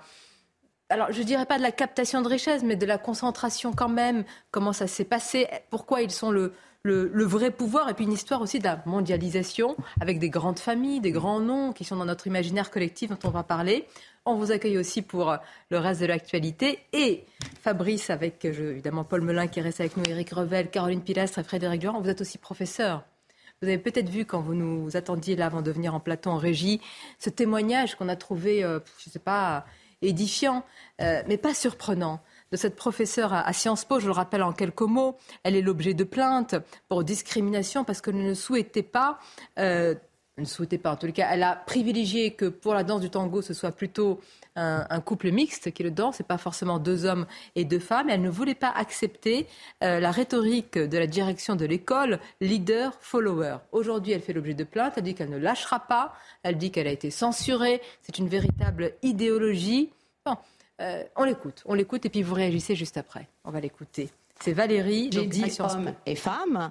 Euh, j'ai dit euh, les garçons d'un côté, les filles de l'autre, et sur lequel, bah, oui, je ne Enfin, je pense pas que ça soit une insulte. C'est un mot dans le dictionnaire français. Et euh, voilà. Et donc, un élève a porté plainte en disant qu'il avait été mis mal à l'aise suite à mes propos. Si j'avais fait une grave erreur, si j'avais insulté quelqu'un, euh, ils me reprendraient, j'espère pas, en tant que professeur. Mais là, ils me disent que si j'accepte, si je dis plus homme et femme, enfin voilà, si je ne dis plus homme et femme, ils me reprennent et il n'y a pas de problème. Alors vous êtes professeur, Fabrice Almeida. Alors c'est à l'université, dit, comme, dit, comme, ça, c'est dit comme ça, c'est vrai que ça paraît, euh, ça paraît absurde. En même temps, c'est vrai que Sciences Po est une, une école qui, depuis des années, euh, a pris une orientation dans laquelle si je comprends bien, euh, c'est les étudiants qui évaluent les professeurs. Parce que le fond de l'affaire est quand même là. Moi, j'ai, quand j'enseignais à Sciences Po euh, dans les années 90, on commençait déjà l'évaluation des, des, enseignants et c'était un moyen pour la direction de décider d'écarter tel ou tel. Alors, je connais pas le cas d'espèce. Euh, je sais pas jusqu'à quel point euh, la discussion avec la direction a été conflictuelle euh, entre cette enseignante et, et, et, et les dirigeants de l'école. Mais, mais c'est vrai que tel qu'elle l'explique, ça paraît un peu absurde. C'est-à-dire que dans ma propre université, on dirait hommes et femmes. je vois pas le, je vois, pas le. vous avez raison d'en sourire. Et moi, la, question, c'est quelle, quelle, idéologie euh, derrière et jusqu'où? Parce que là, quand même, ce professeur. Alors effectivement, on a les faits tels qu'ils sont présentés par elle.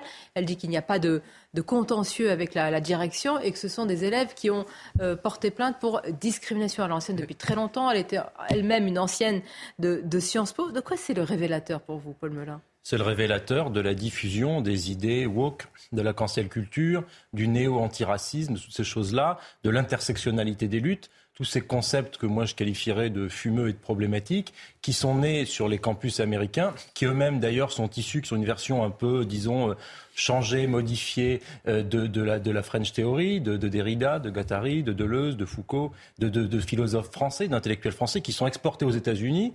Tout cela a été euh, modifié, amendé. Il y a eu des personnes comme Judith Butler, etc.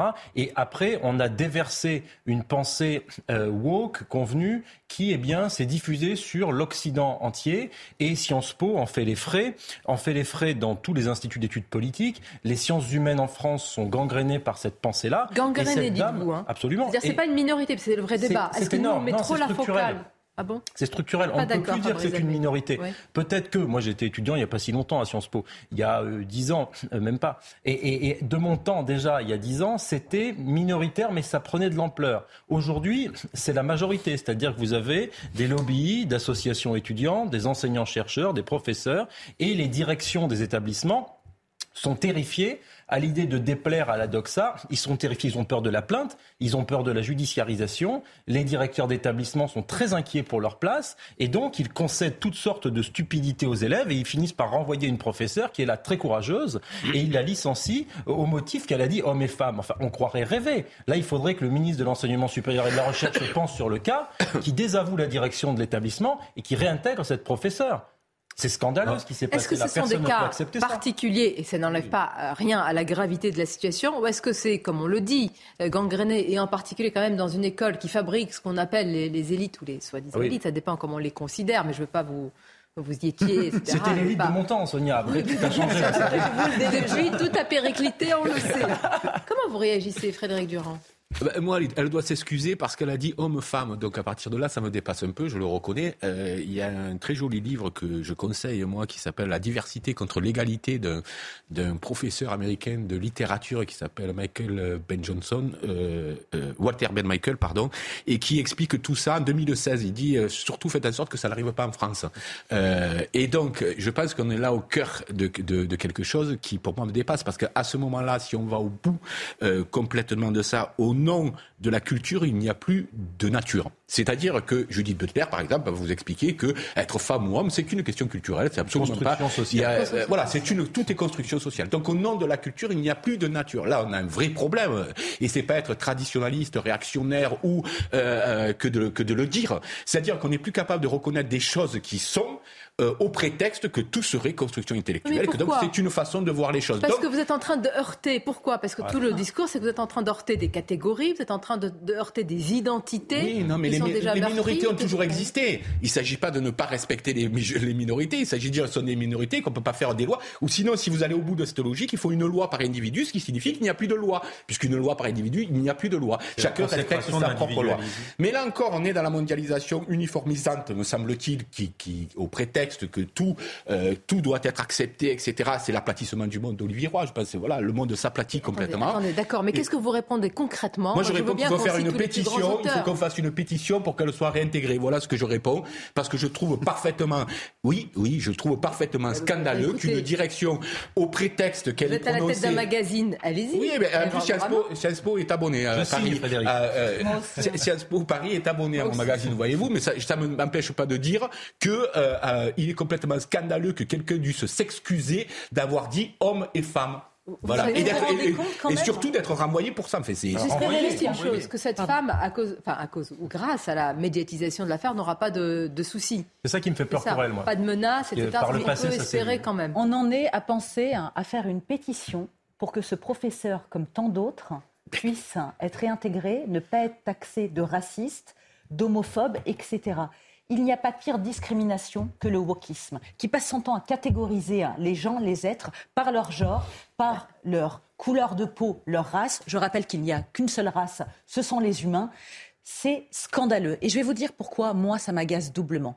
Parce que je suis souvent critiquée décrié en tant qu'handicapé visuel, faisant partie d'une minorité qui est quand même majoritaire en France. Hein. Nous représentons 12 millions de personnes. Vous me rappelez ce chiffre qui est glaçant, oui. Un Français sur cinq. Je ne supporte pas cette mentalité. C'est-à-dire que quand moi je dois être jugé, c'est à compétence égale de vous tous. Je ne dois pas être mise à l'écart sous prétexte d'avoir une différence, au même titre qu'une femme, qu'un homosexuel, qu'une personne de couleur noire, musulmane, juive, ce que vous voulez. C'est ça l'intolérance c'est de ne pas juger les gens sur ce qu'ils sont, mais sur leur différence qui serait une spécificité. On est tous des individus à proprement parler, hein, uniques. Mais ce que fait le wokisme, et je vous rejoins totalement, c'est une gangrène. Ça infiltre toutes les strates de notre société. Arrêtons de dire que c'est minoritaire. Ça prend de l'ampleur et ça devient majoritaire dans notre société. Et quand j'entends ces jeunes dire qu'ils sont heurtés, qu'ils ont été discriminés, mais est-ce qu'ils savent ce que c'est que la vraie discrimination? Est-ce qu'ils savent ce que c'est que le vrai racisme, l'homophobie, l'andiphobie, l'antisémitisme? Non, ils ne le savent pas. Parce que s'ils le savaient, ils ne réagiraient pas comme ça, en passant leur temps à se victimiser pour pas grand-chose à l'arrivée. Oui, je suis une femme. Vous êtes une femme, Sonia. Et vous, messieurs, vous êtes des hommes. En quoi c'est insultant? Bravo, c'est clair, limpide, tour de table. Eric, et je reviens à vous, Fabrice. Alors, euh, moi, si je reprends le, début du wokisme, ça m'avait intéressé. Euh, wokisme, ça veut dire éveiller, éveiller les consciences à des dérives de l'histoire. Je trouvais que ça pouvait peut-être, enfin, en toute naïveté, euh, euh, permettre aux gens de, discuter, d'affronter leurs différences, etc. Mais en fait, le wokisme, très rapidement, mené souvent par des gens d'extrême gauche, il a viré, et on a un exemple et une illustration, au totalitarisme. En fait, on assiste à un totalitarisme. C'est-à-dire que, au prétexte de défendre euh, des, minorités, en fait, le totalitarisme, c'est celui qui impose à une majorité une façon de penser. Et on a versé complètement là-dedans. Ce qui me chagrine beaucoup, pour Paul, qui a fait Sciences Po, mais pour Sciences Po, c'est qu'en plus, ces gens pensent qu'ils sont le phare de la pensée. Ils pensent que ce sont les éclaireurs. Vous voyez, c'est alors ces gens qui ont une espèce de, de très haute opinion euh, d'eux-mêmes, euh, qui pensent que euh, grâce à eux on va basculer dans un nouveau siècle des Lumières, que ce sont les Montalembert, les Diderot du 21e siècle. Ils les connaissent pas. Ils les connaissent pas. Ils les connaissent pas. Mais ah, ça m'agace d'autant plus qu'ils sont persuadés, si vous voulez, ah que, que, que, leur développement intellectuel est tellement supérieur aux autres qu'on ne peut pas les comprendre. Et ça, c'est extrêmement humiliant et je vais rajouter deux exemples, parce qu'on les a déjà oubliés. Ah à Sciences Po, il y a une prof, il y a une prof déléguée, enfin, il y a une prof qui était attachée à Sciences Po il y a quelques mois, quelques années, vous vérifierez, qui avait fait un rapport sur la cuisine française qui était racialiste. Hmm. Exactement. Une prof qui travaillait à Sciences Po, qui était je crois que c'était une prof américaine d'ailleurs, mais qui avait pignon Exactement. sur qui avait qui avait fait une vidéo, on l'avait à Sciences Po, qui avait mais vous vous rendez compte Et puis je vais, je vais, décidément, je suis cruel. Euh, mais là, je vais l'être avec Jean-Marc Ayrault, l'ancien Premier ministre socialiste, qui lui, à un moment donné, avait émis l'hypothèse qu'il fallait déboulonner. le statut de Colbert devant l'Assemblée nationale. Quand des responsables politiques comme cela donnent euh, libre cours à ce genre d'idéologie, mais on, est, on est très mal Alors c'est là où le regard de l'historien m'intéresse. Non, moi ce qui me frappe, euh, parce qu'au-delà des idéologies, le mouvement, si j'ai parlé de l'évaluation au départ à Sciences Po, c'est parce qu'en fait il y, a un mouvement long j'allais dire, de fragilisation des institutions et en particulier des institutions intellectuelles. C'est-à-dire que moi, ce qui me frappe là-dedans, c'est, et, c'est pas loin de, de l'analyse que vous aviez pu mener tout à l'heure, c'est qu'au fond, euh, les directions donnent le pouvoir à tout sauf les enseignants. C'est-à-dire que les étudiants aujourd'hui ont presque dans l'institution académique plus de poids que les enseignants-chercheurs. Et c'est ce, c'est ce retournement qui, moi, me, me frappe. Parce que aujourd'hui, on parle de cette idéologie. Demain, on pourrait parler d'une autre. Mais on aurait les mêmes plaintes, on aurait les mêmes logiques d'inquiétude par rapport à l'opinion. Or, les institutions. Oui, enfin, on peut utiliser tous les mots qu'on veut. Mais ce qui me frappe, c'est que l'institution académique, l'institution universitaire, elle avait au départ la vocation de déterminer un savoir et de l'enseigner. Or, en fait, aujourd'hui, l'impression que j'ai, en tout cas dans une bonne partie d'entre elles, c'est qu'il y a une inquiétude qui vient par rapport à la réaction médiatique qu'on risque d'avoir, par rapport à la réaction des étudiants qui peuvent tout d'un coup bloquer euh, l'université, bloquer euh, les amphithéâtres, empêcher tel ou tel de faire cours. Et donc, face à ça, en fait, une bonne partie des directions euh, universitaires s'inquiètent et reculent. Mais que fait ça m'intéresse, Fabrice Almeida. Vous connaissez Papendiaï vous le... Personnellement, oui. Oui. Est-ce que vous considérez qu'il ne... Alors lui s'en défend, justement, et d'autres disent au contraire qu'il est l'un des vecteurs de ces théorie euh, wokiste, Comme ministre, pour l'instant, il n'a pas pris des positions euh, qu'on puisse euh, qualifier de, de wokiste du tout. Non, mais à l'inverse, il n'a pas non plus Il a été à peu près dans la ligne. Enfin, en gros, la ligne qu'il a est à peu près la même que celle de, de Jean-Michel Blanquer. Ah, pardon, Certains l'opposent à Jean-Michel Blanquer, l'anti-Blanquer. Les décisions qu'il a prises. Enfin, franchement, là, je voudrais que vous me donniez des décisions précises parce que là, attaquer bah, autant sur sa recherche scientifique, il s'est situé sur la, la situation des minorités, en particulier de la minorité noire américaine, puis de la situation des Noirs en France. Donc là, je veux bien qu'on discute, qu'on le qualifie de ce qu'on veut. Mais comme ministre, pour l'instant, il n'a pas pris. C'est plutôt ce qu'il n'a pas, fait, notamment sur la laïcité à l'école, sur les abayas et les camis, sur les signes religieux. Il a pris à peu, c'est à peu près la même, c'est à peu près la même ligne que celle de Jean-Michel Blanquer. C'est une ligne qui est pas, euh, qui est pas, je crois, tolérante du tout euh, envers euh, la prise de pouvoir de minorité. C'est une ligne qui défend les enseignants. Enfin, je, ne suis pas là pour défendre Papendia. Non, hein, non, mais ça hein, m'intéresse. mais, vous le connaissez, vous êtes un intellectuel, donc vous avez dû converser comme, ou comme intellectuel, c'est quelqu'un qui se situe euh, dans euh, le, vaste champ qui est un peu, parce que le wokisme, vous l'avez dit, a deux faces. C'est-à-dire le, le, point de départ, c'était l'idée de défendre des minorités. C'est ce qui est une chose qui peut être assez louable dans une société. Euh, on peut se dire, ben voilà, il y a des situations, vous l'avez dit, de handicap, X ou Y, et à ce moment-là, on essaye de les corriger. C'était ça le point de départ. Sauf qu'à un moment donné, ça devient tellement puissant cette demande, ça devient tellement euh, revendiquant qu'il n'y a plus d'espace de, commun. Au fond, c'est ça le, le débat qu'on a, c'est un petit peu ça. Et j'ai pas l'impression, si vous voulez, que dans ses prises de position d'intellectuel, il a été quelqu'un qui voulait détruire la République, détruire le commun. C'est bien, mais par exemple, une phrase, moi j'aimerais comprendre quand il dit le concept de race reste très sensible en France. Aux États-Unis, il dit ça. Aux États-Unis. Il dit ça depuis les États-Unis. Mais quand il dit cette phrase. en France aussi. je ne sais pas, moi, en tant que. Il dit aussi qu'il y a un racisme structurel. Quand on parle de racisme structurel dans un pays, on n'est pas loin de parler d'un racisme. Il est peut-être cohérent avec ses écrits, et là, on ne peut pas le lui reprocher. Il, a parfaitement raison de le penser par ailleurs. Mais on a aussi parfaitement le droit. Contre. Il essaye de lutter contre. Oui, mais parce que lui, dans son constat, il constaterait qu'il y a un racisme structurel, ce qui est déjà un constat sur lequel on pourrait discuter. On peut discuter. Mais c'est un scientifique, donc on peut discuter. tout, tout, précisément. Et, c'est pas quelqu'un qui était fermé à la discussion. C'est quelqu'un qui. personnellement, je dirais pas ça. mais le wokisme empêcherait qu'on discute de Mais j'ai l'impression d'être son avocat aujourd'hui, alors que. On en a rarement.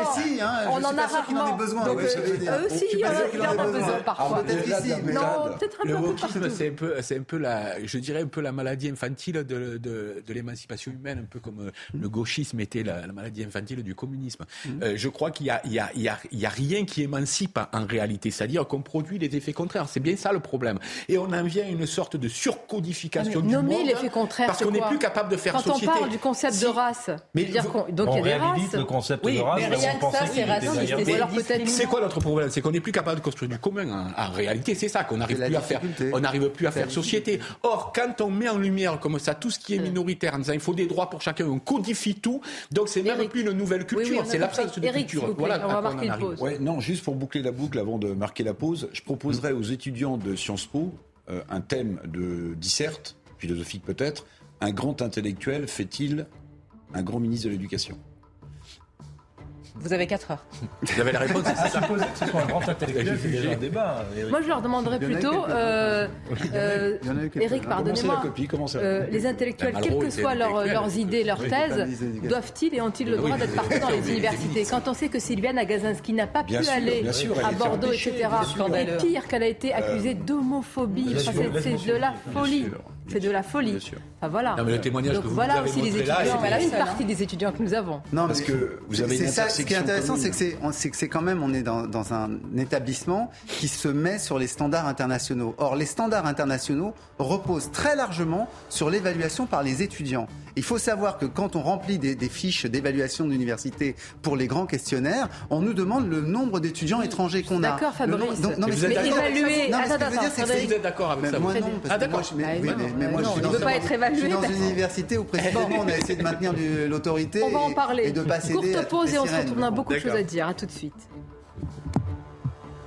Merci d'être avec nous dans quelques instants. Vraiment une saga incroyable, l'histoire mondiale des riches. On va en parler avec son auteur, l'historien Fabrice Delmaïda. Alors elle, elle a la richesse du cœur et ça lui suffit. C'est news, les titres. Je ne sais pas si ça lui suffit. Audrey Berthaud.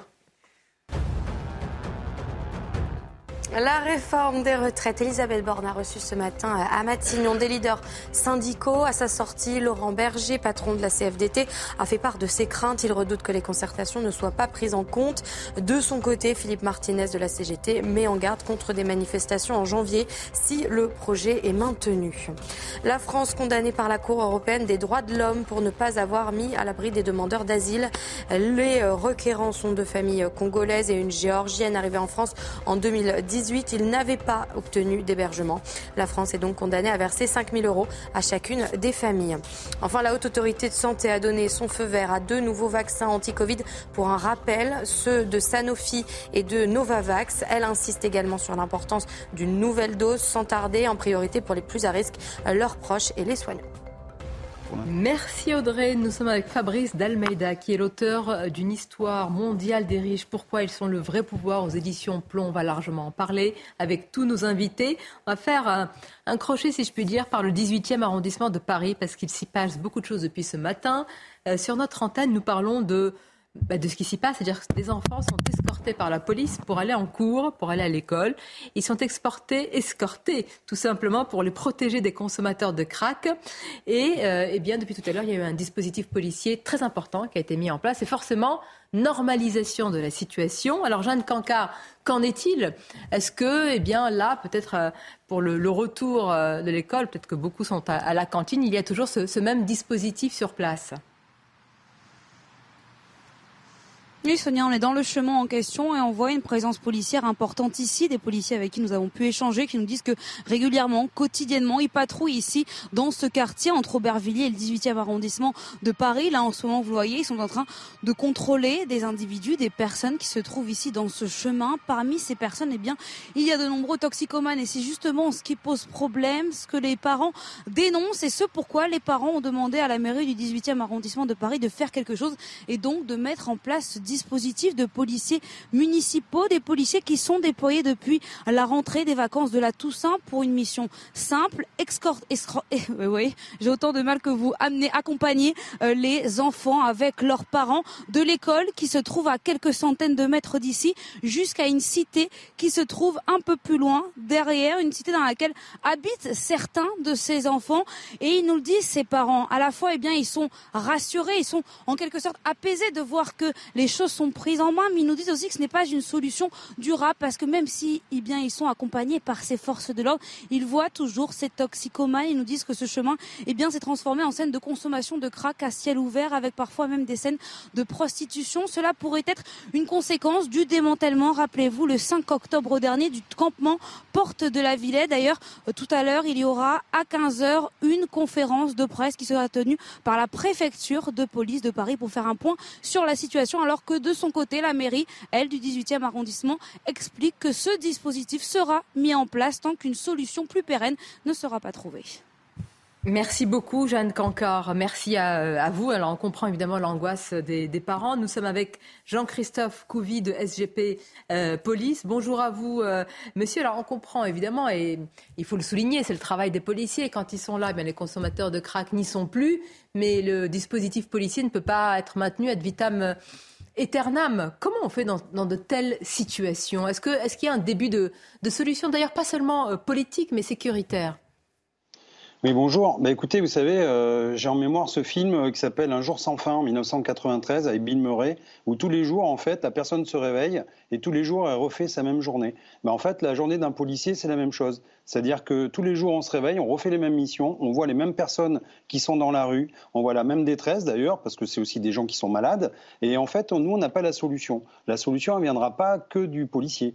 Donc la solution, c'est qu'à un moment donné, quand on a des gens qui qui, souffrent de problèmes psychiatriques, parce que c'est le cas, eh ben, je, suis désolé, je suis désolé, mais il faut les hospitaliser d'office. Donc euh, à un moment donné, il faut passer à la vitesse supérieure. On ne peut pas laisser ça comme ça, à la vue des enfants. Quelle valeur on est en train de leur apprendre aux enfants? En fait, on leur apprend que la République, euh, elle n'arrive pas à régler les problèmes du quotidien. C'est ça qu'on leur donne comme, euh, j'allais dire, comme mot d'ordre aux pauvres enfants.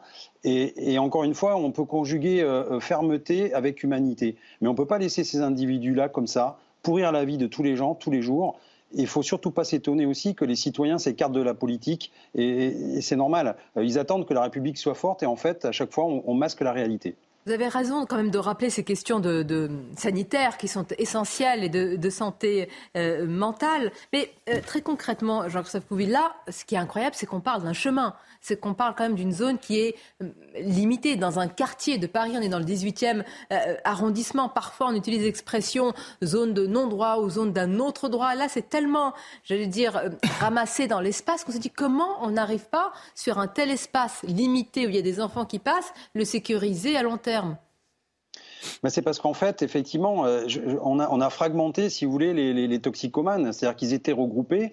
On a cassé euh, ce, camp. Euh, c'est normal. On ne peut pas les laisser occuper la, voie publique et créer carrément des petites cités, j'allais dire, de, de, de bidonvilles. C'est pas possible. Sauf qu'en fait, après, derrière, effectivement, on n'arrive pas à gérer ce problème. C'est-à-dire que tout le monde se disperse et ils recréent des petits camps comme ça. Pourquoi? Parce qu'il y a les dealers qui sont là. Il y a des dealers qui leur vendent du crack. On sait très bien que c'est très addictif. Et en fait, euh, il faut remonter des filières. Mais pour remonter des filières, il faut un peu de temps. Et actuellement, on nous donne, on nous demande surtout d'avoir des résultats très courts à court terme, justement aussi pour communiquer sur des chiffres et pour montrer que, que la police est efficace. Sauf que si on veut vraiment s'inscrire dans le temps, euh, et dans la durée, j'allais dire, il faut donner ces moyens aux enquêteurs de remonter les filières et surtout c'est de soigner ces gens et après, bah, j'allais dire, de faire le tri entre les gens qui peuvent rester sur le territoire et les gens qui doivent repartir.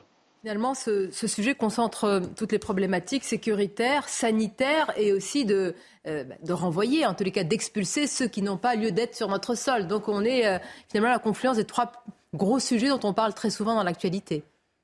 Mais en fait, il suffit juste d'appliquer les lois de la République. Enfin, je veux dire, c'est, ça paraît bête, hein, mais, euh, mais nous, euh, c'est, ce qu'on remarque sur le terrain, c'est que mes collègues, moi, en fait, ils en ont ras-le-bol tous les jours de, d'avoir ce mur de réalité où on leur dit, bah, euh, appliquez les lois, sauf que les lois, on n'arrive pas à les appliquer parce que derrière, il n'y a pas cette volonté. Alors, à un moment donné, il va falloir passer vraiment, oui, la vitesse supérieure, peut-être multiplier aussi les, augmenter, j'allais dire, le, les centres de rétention administratif, augmenter les effectifs de police, parce que hier, je l'ai dit sur votre antenne, je pense qu'on n'est pas trop paramétré pour lutter contre toute cette criminalité qui s'ajoute à la criminalité déjà qu'on a, nous, sur le territoire français.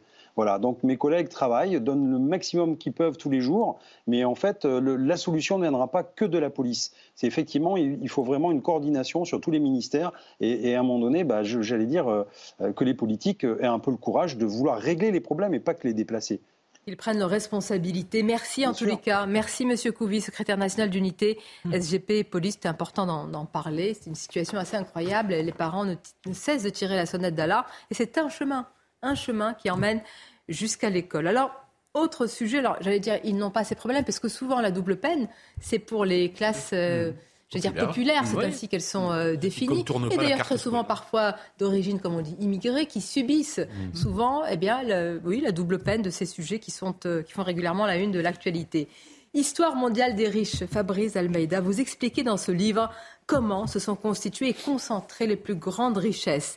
Euh, publié chez Plomb, c'est une véritable saga. Alors vous parlez des très riches, vous parlez de ceux qui ont en réalité la capacité d'agir là à l'échelle mondiale, planétaire. Faire l'histoire mondiale, oui. C'était ça l'idée. C'était que, au fond, est-ce que euh, depuis le 19e siècle, il n'y a pas quelques figures qui ont façonné notre, euh, nos sociétés? Et donc, je pars euh, de, d'un riche qui est peut-être la, richesse qui disparaît, qui s'appelle Lord Seymour, qui était l'un des très très l'une des plus grandes fortunes terriennes françaises, le plus grand propriétaire de chevaux, l'homme qui avait le plus grand nombre de tableaux de chiens de chasse. Il en avait plus de 300. Et donc, euh, au, moment où il meurt, en fond, c'est un, un autre monde est en train d'émerger, c'est celui de l'industrie, c'est celui des Krupp, c'est celui des Thyssen, c'est celui de Schneider chez nous, c'est celui de Vickers en Angleterre. Donc ce sont ces gens-là, et Rockefeller par exemple aux États-Unis, ce sont ces industriels qui vont euh, ben, faire des fortunes colossales qui sont très différentes de ce qu'était l'aristocratie avant, qui était une aristocratie terrienne euh, et qui alliait le pouvoir politique et le pouvoir économique. Là, eux, ils se concentrent sur l'économie d'abord et ils vont faire euh, des, des, ben, des entreprises qui existent encore en partie. Il faut savoir l'impact qu'ils avaient même sur la vie des, provinces ou des régions dans euh, dans lesquelles ils habitent ou ils habitaient. Vous, ah ben. euh, Racontez-nous une anecdote à ce sujet. Non, mais par, par exemple, euh, Krupp va être. Euh, on va prendre un français, tiens, on va prendre Schneider. Schneider, c'est fabricant d'acier. Il vient de la banque au départ, puis il investit dans une aciérie sous le Second Empire, hein, et cette aciérie devient absolument cruciale parce que c'est le développement du rail, c'est le développement des locomotives, donc il devient fabricant de locomotives. Donc j'allais dire la haute technologie de l'époque. Hein, c'est l'équivalent de la fabrication des avions aujourd'hui. Hein. et puis il va se mettre à fabriquer des armes, dont un canon qui va devenir légendaire. On parle beaucoup aujourd'hui du, canon César. Eh ben à l'époque, c'est le canon de 75 de l'armée française qui a un système d'amortissement hydraulique unique au monde et on le vend partout, on le vend aux Russes, on le vend euh, aux Grecs, on le vend partout en Europe et c'est lui qui va nous permettre de déplacer rapidement des, l'artillerie et de gagner la Première Guerre mondiale. Donc euh, merci Schneider dans un sens, mais en même temps, c'est un marchand de canons, donc il n'a pas une très bonne réputation. N'est-ce pas? Alors, c'est pas un club, hein. c'est pas un club feutré, c'est-à-dire euh, entre riches, on se fait pas de cadeaux parce qu'on aurait l'impression qu'il y aurait une sorte de cercle comme ça. Non, non il y a une compétition. Se juge, la ah. compétition est euh, ah, Il y a une compétition qui peut être féroce, y compris dans des tout petits milieux. Moi, il y a un exemple que j'ai pris dans le livre, c'est deux Grecs, Onassis et Niarchos. On les connaît. Hein. Onassis euh, qui a épousé la Calas, euh, qui a ensuite épousé Jackie Kennedy, donc le milliardaire flamboyant dans les transports, qui a racheté des pétroliers, qui a fait Olympic Airways, et puis Niarchos, qui est son concurrent direct, pareil grand armateur grec. Et leur, haine est tellement grande, leur concurrence est tellement grande, qu'ils vont se marier avec deux sœurs de la même famille, euh, qu'ensuite ils vont se séparer d'elle. Et Niarchos va épouser ensuite celle qui avait épousé Onassis. Et ils se détestent tellement qu'ils vont créer des fondations concurrentes. Et aujourd'hui encore, à Athènes, il y a les deux fondations qui sont distantes et qui présentent les tableaux que les deux hommes avaient eus et qui euh, manifestent au fond leur, leur espèce de course euh, frénétique pour être toujours l'un devant l'autre. Alors ce livre, c'est pas un manifeste contre les riches, il en faut. Parce qu'il y a des grands entrepreneurs, il n'y a pas que des rentiers qui attendent que Moi, je suis ça descende de tout cru dans le bec. D'une certaine manière, je suis historien, j'ai pas à être pour ou contre. Ah, mais euh, il faut que j'essaye de décrire comment fonctionne notre société. Or, notre société, elle fonctionne parce que nous nous sommes organisés autour des riches. C'est-à-dire qu'en en fait, les riches concentrent l'investissement collectif. On, pourrait imaginer que dans d'autres pays, c'est ce qu'ils ont essayé de faire en Union soviétique, ce soit tout collectivisé et que ce soit une grande banque publique qui gère l'investissement. Ou comme la Chine, euh, la Chine de Mao, hein, jusqu'en 1978-1982, quand Deng Xiaoping va la libéraliser, c'est une Chine dans laquelle il n'y a pas de riches. Il n'y a pas de riches. Alors, la question qu'on peut se poser, c'est est-ce qu'on vit mieux dans les pays où il y a des riches? Ou est-ce qu'on vit mieux dans les pays où il y en a pas du tout. L'histoire nous montre que c'est plutôt dans les pays où il y en a qu'on vit mieux que dans les pays Alors, où il y en a et quand l'homme le, plus riche du monde est français, ah est-ce qu'on dit cocorico ou est-ce qu'en France, on dit oh là là, haro sur Bernard Arnault, bah, moi, qui est donc dans le dernier classement Forbes des plus riches Alors il faut dire que quand on suit. Hein, L'évaluation des fortunes, c'est un gros casse-tête hein, pour les grands magazines comme Forbes ou comme Challenge qui font euh, des classements annuels. Ah bah, là, il est deuxième, il était premier tout à l'heure quand j'étais encore en train de travailler l'émission. c'est les cours de la bourse, c'est les cours de la bourse. Et selon que les courbes, euh, voilà, et selon que Elon Musk fait une mauvaise déclaration sur Twitter ou pas, eh bien, euh, Bernard Arnault lui passe devant. Mais ce qui est très marrant, c'est que c'est deux fortunes complètement différentes. C'est-à-dire que l'un repose sur l'investissement très très actuel avec euh, des aspects très à risque, l'investissement sur l'espace, l'investissement dans le numérique, sur Twitter par exemple, et l'autre il a des valeurs qui sont, j'allais dire, les valeurs les plus traditionnelles de la société française, les grands vins, les grands champagnes, un savoir-faire qui a été mûri pendant des centaines d'années, la sellerie, euh, les sacs à main, la robe, la mode, bref, ce qui est, ce qui est j'allais dire, vraiment le slow, le slow building, le slow process, et de l'autre côté, on a quelqu'un qui appuie sur l'accélérateur en permanence. L'un qui, quoi qu'on en dise, paye plutôt bien ses employés, euh, même s'il euh, il y a eu des films qui étaient critiqués contre lui, il paye plutôt bien ses employés. L'autre, au contraire, trouve qu'il les paye trop et leur dit qu'il ne travaille pas assez et dit qu'il devrait prendre modèle sur les, ouvriers chinois qui, eux, dorment, mangent et travaillent à l'usine. Donc il faudrait que les travailleurs américains accueillent. Il a beaucoup critiqué les ouvriers américains. Il dit ils en font pas assez. Hein. Je vous parle pas des Européens. Il a, oh il a dit pique pendre des Allemands. Donc j'essaye même pas de savoir ce qu'il a dit sur la France. Vous voulez poser une question, euh, Eric Revel euh, euh, je voulais faire une remarque, si je peux me permettre. C'est que, enfin, votre question m'a fait penser à une chose, c'est le rapport que les Français ont à l'argent et à la réussite. C'est, à mon avis, essentiel. C'est un vieux débat. on aime les riches, mais pas trop, en fait, en France. On aime les success stories, mais pas trop. Et en fait, ça me faisait penser à une, déclaration qu'avait fait Napoléon, l'empereur premier, l'empereur des Français. il, il, il haïssait l'Angleterre parce qu'il considérait que l'Angleterre, c'était une nation de boutiquiers, une nation de commerçants, des gens qui faisaient de l'argent. Alors, je ne vais pas dire que tout s'explique par, la, par cette déclaration de Napoléon, mais il y a un vrai divorce entre les Français et l'argent, entre la réussite. Et vous posiez la question tout à l'heure. Personne ne se pose la question de savoir si c'est bien normal qu'un joueur de foot gagne autant d'argent par rapport à un industriel qui crée autant d'emplois. Il y, a, un petit chiffre qui a été euh, donné par l'équipe. Là, le match France-Angleterre, vous savez combien ça représente de valorisation, les 22 joueurs qui vont jouer? Un milliard d'euros. 1 milliard d'euros. Là, les 11. Les 11 Français et les 11 Anglais. Mais, là, personne ne se pose la question. Mais Napoléon, Napoléon, quand même, il réorganise la finance française, ah il crée la Banque de France, il remet en place le fameux franc germinal. Non, mais, la Banque de France, ça veut dire que Napoléon, il veut qu'il y ait de la prospérité française, parce qu'on n'est peut-être pas une nation de boutiquiers, mais on va pomper tout l'argent de l'Europe et le faire venir en France euh, sous Napoléon. Et sur le, les, joueurs de foot, c'est vrai que je les ai pas mis dans le livre. J'ai privilégié un autre sport, j'ai privilégié le polo. Parce que le polo, comme sport de riche, euh, qui nécessite d'avoir une bonne vingtaine de chevaux pour faire une partie, euh, pour faire les, les, les, différentes reprises. Donc voilà, j'étais plutôt là-dessus et sur ce sport qui est devenu tellement professionnel que les derniers Jeux Olympiques où il y a eu du polo euh, à cheval, hein, je ne parle pas du polo ou du water polo, hein, les derniers Jeux, c'est 1936. C'est les Jeux de Berlin avec Adolf Hitler. Caroline, dans quelques instants. Mais euh, euh, les Français, le rapport compliqué à l'argent, il suffit de voir ce qu'on a dit d'Emmanuel Macron, à tort ou à raison. Président des riches, non, mais on a évidemment. Plus que ça, Sonia. C'est François Hollande, c'est socialiste. Est-ce que vous connaissez beaucoup de pays où il y a deux à trois candidats trotskistes par élection présidentielle, un candidat communiste, un ou deux candidats socialistes, un candidat écologiste, et où les candidats populistes vous expliquent que quand même il faut se tourner vers le peuple. Donc euh, on est quand même un pays où effectivement. Il y a une spécificité française. Voilà, on aime Caroline. le peuple. On aime le peuple. La question que je me pose, humainement parlant, en termes d'ambition, de motivation personnelle, qu'est-ce qui fait encore courir les grandes fortunes comme M. Arnaud, M. Pinault, la famille Bettencourt, etc. Parce qu'ils ont quand même tout eu, tout réussi. C'est vrai que moi, l'impression que j'ai, c'est que ça reste des formidables compétiteurs. Et ensuite, je crois qu'il y en a un certain nombre qui vivent dans l'angoisse que ça redescende c'est-à-dire qui, qui, qui, qui, ont vraiment l'envie de se maintenir et qui ont peur parce que au fond c'est presque l'aile de hein. papier. Quand vous avez non, 180 milliards d'euros, de dollars, il y a un peu de marge les... ouais, mais ça peut aller vite. Ça peut On n'a pas la même logique. Ça peut aller vite en une génération. Ça peut aller vite en une génération. Ça peut s'effondrer. Euh, un, une attaque boursière, ça peut tomber assez vite. Donc ils ont une espèce de vigilance permanente, une espèce de surconscience pour euh, essayer que ça tienne. Et pendant ce temps, alors vous allez me trouver un peu démago, mais c'est mon petit, ma petite minutes quand même, je vais le faire. Qu'est-ce qu'on nous demande? Écoutez Elisabeth Borne. Ah On me dit que ça arrive. Mon effet, ça fait pchit, pchit, c'est bon. On sait déjà un peu ce qu'elle va dire. Ça va. Pas de surprise, vous voulez dire? aux menaces de pénurie de cet hiver, nous n'avons qu'une seule voie, la baisse de la consommation d'énergie. Si nous ne le faisons pas, si chacun ne prend pas sa part, des coupures brutales de gaz pourraient avoir lieu du jour au lendemain, avec des graves conséquences économiques et sociales. C'est le délestage qui peut au demeurant concerner aussi l'électricité et nous devons à tout prix l'éviter.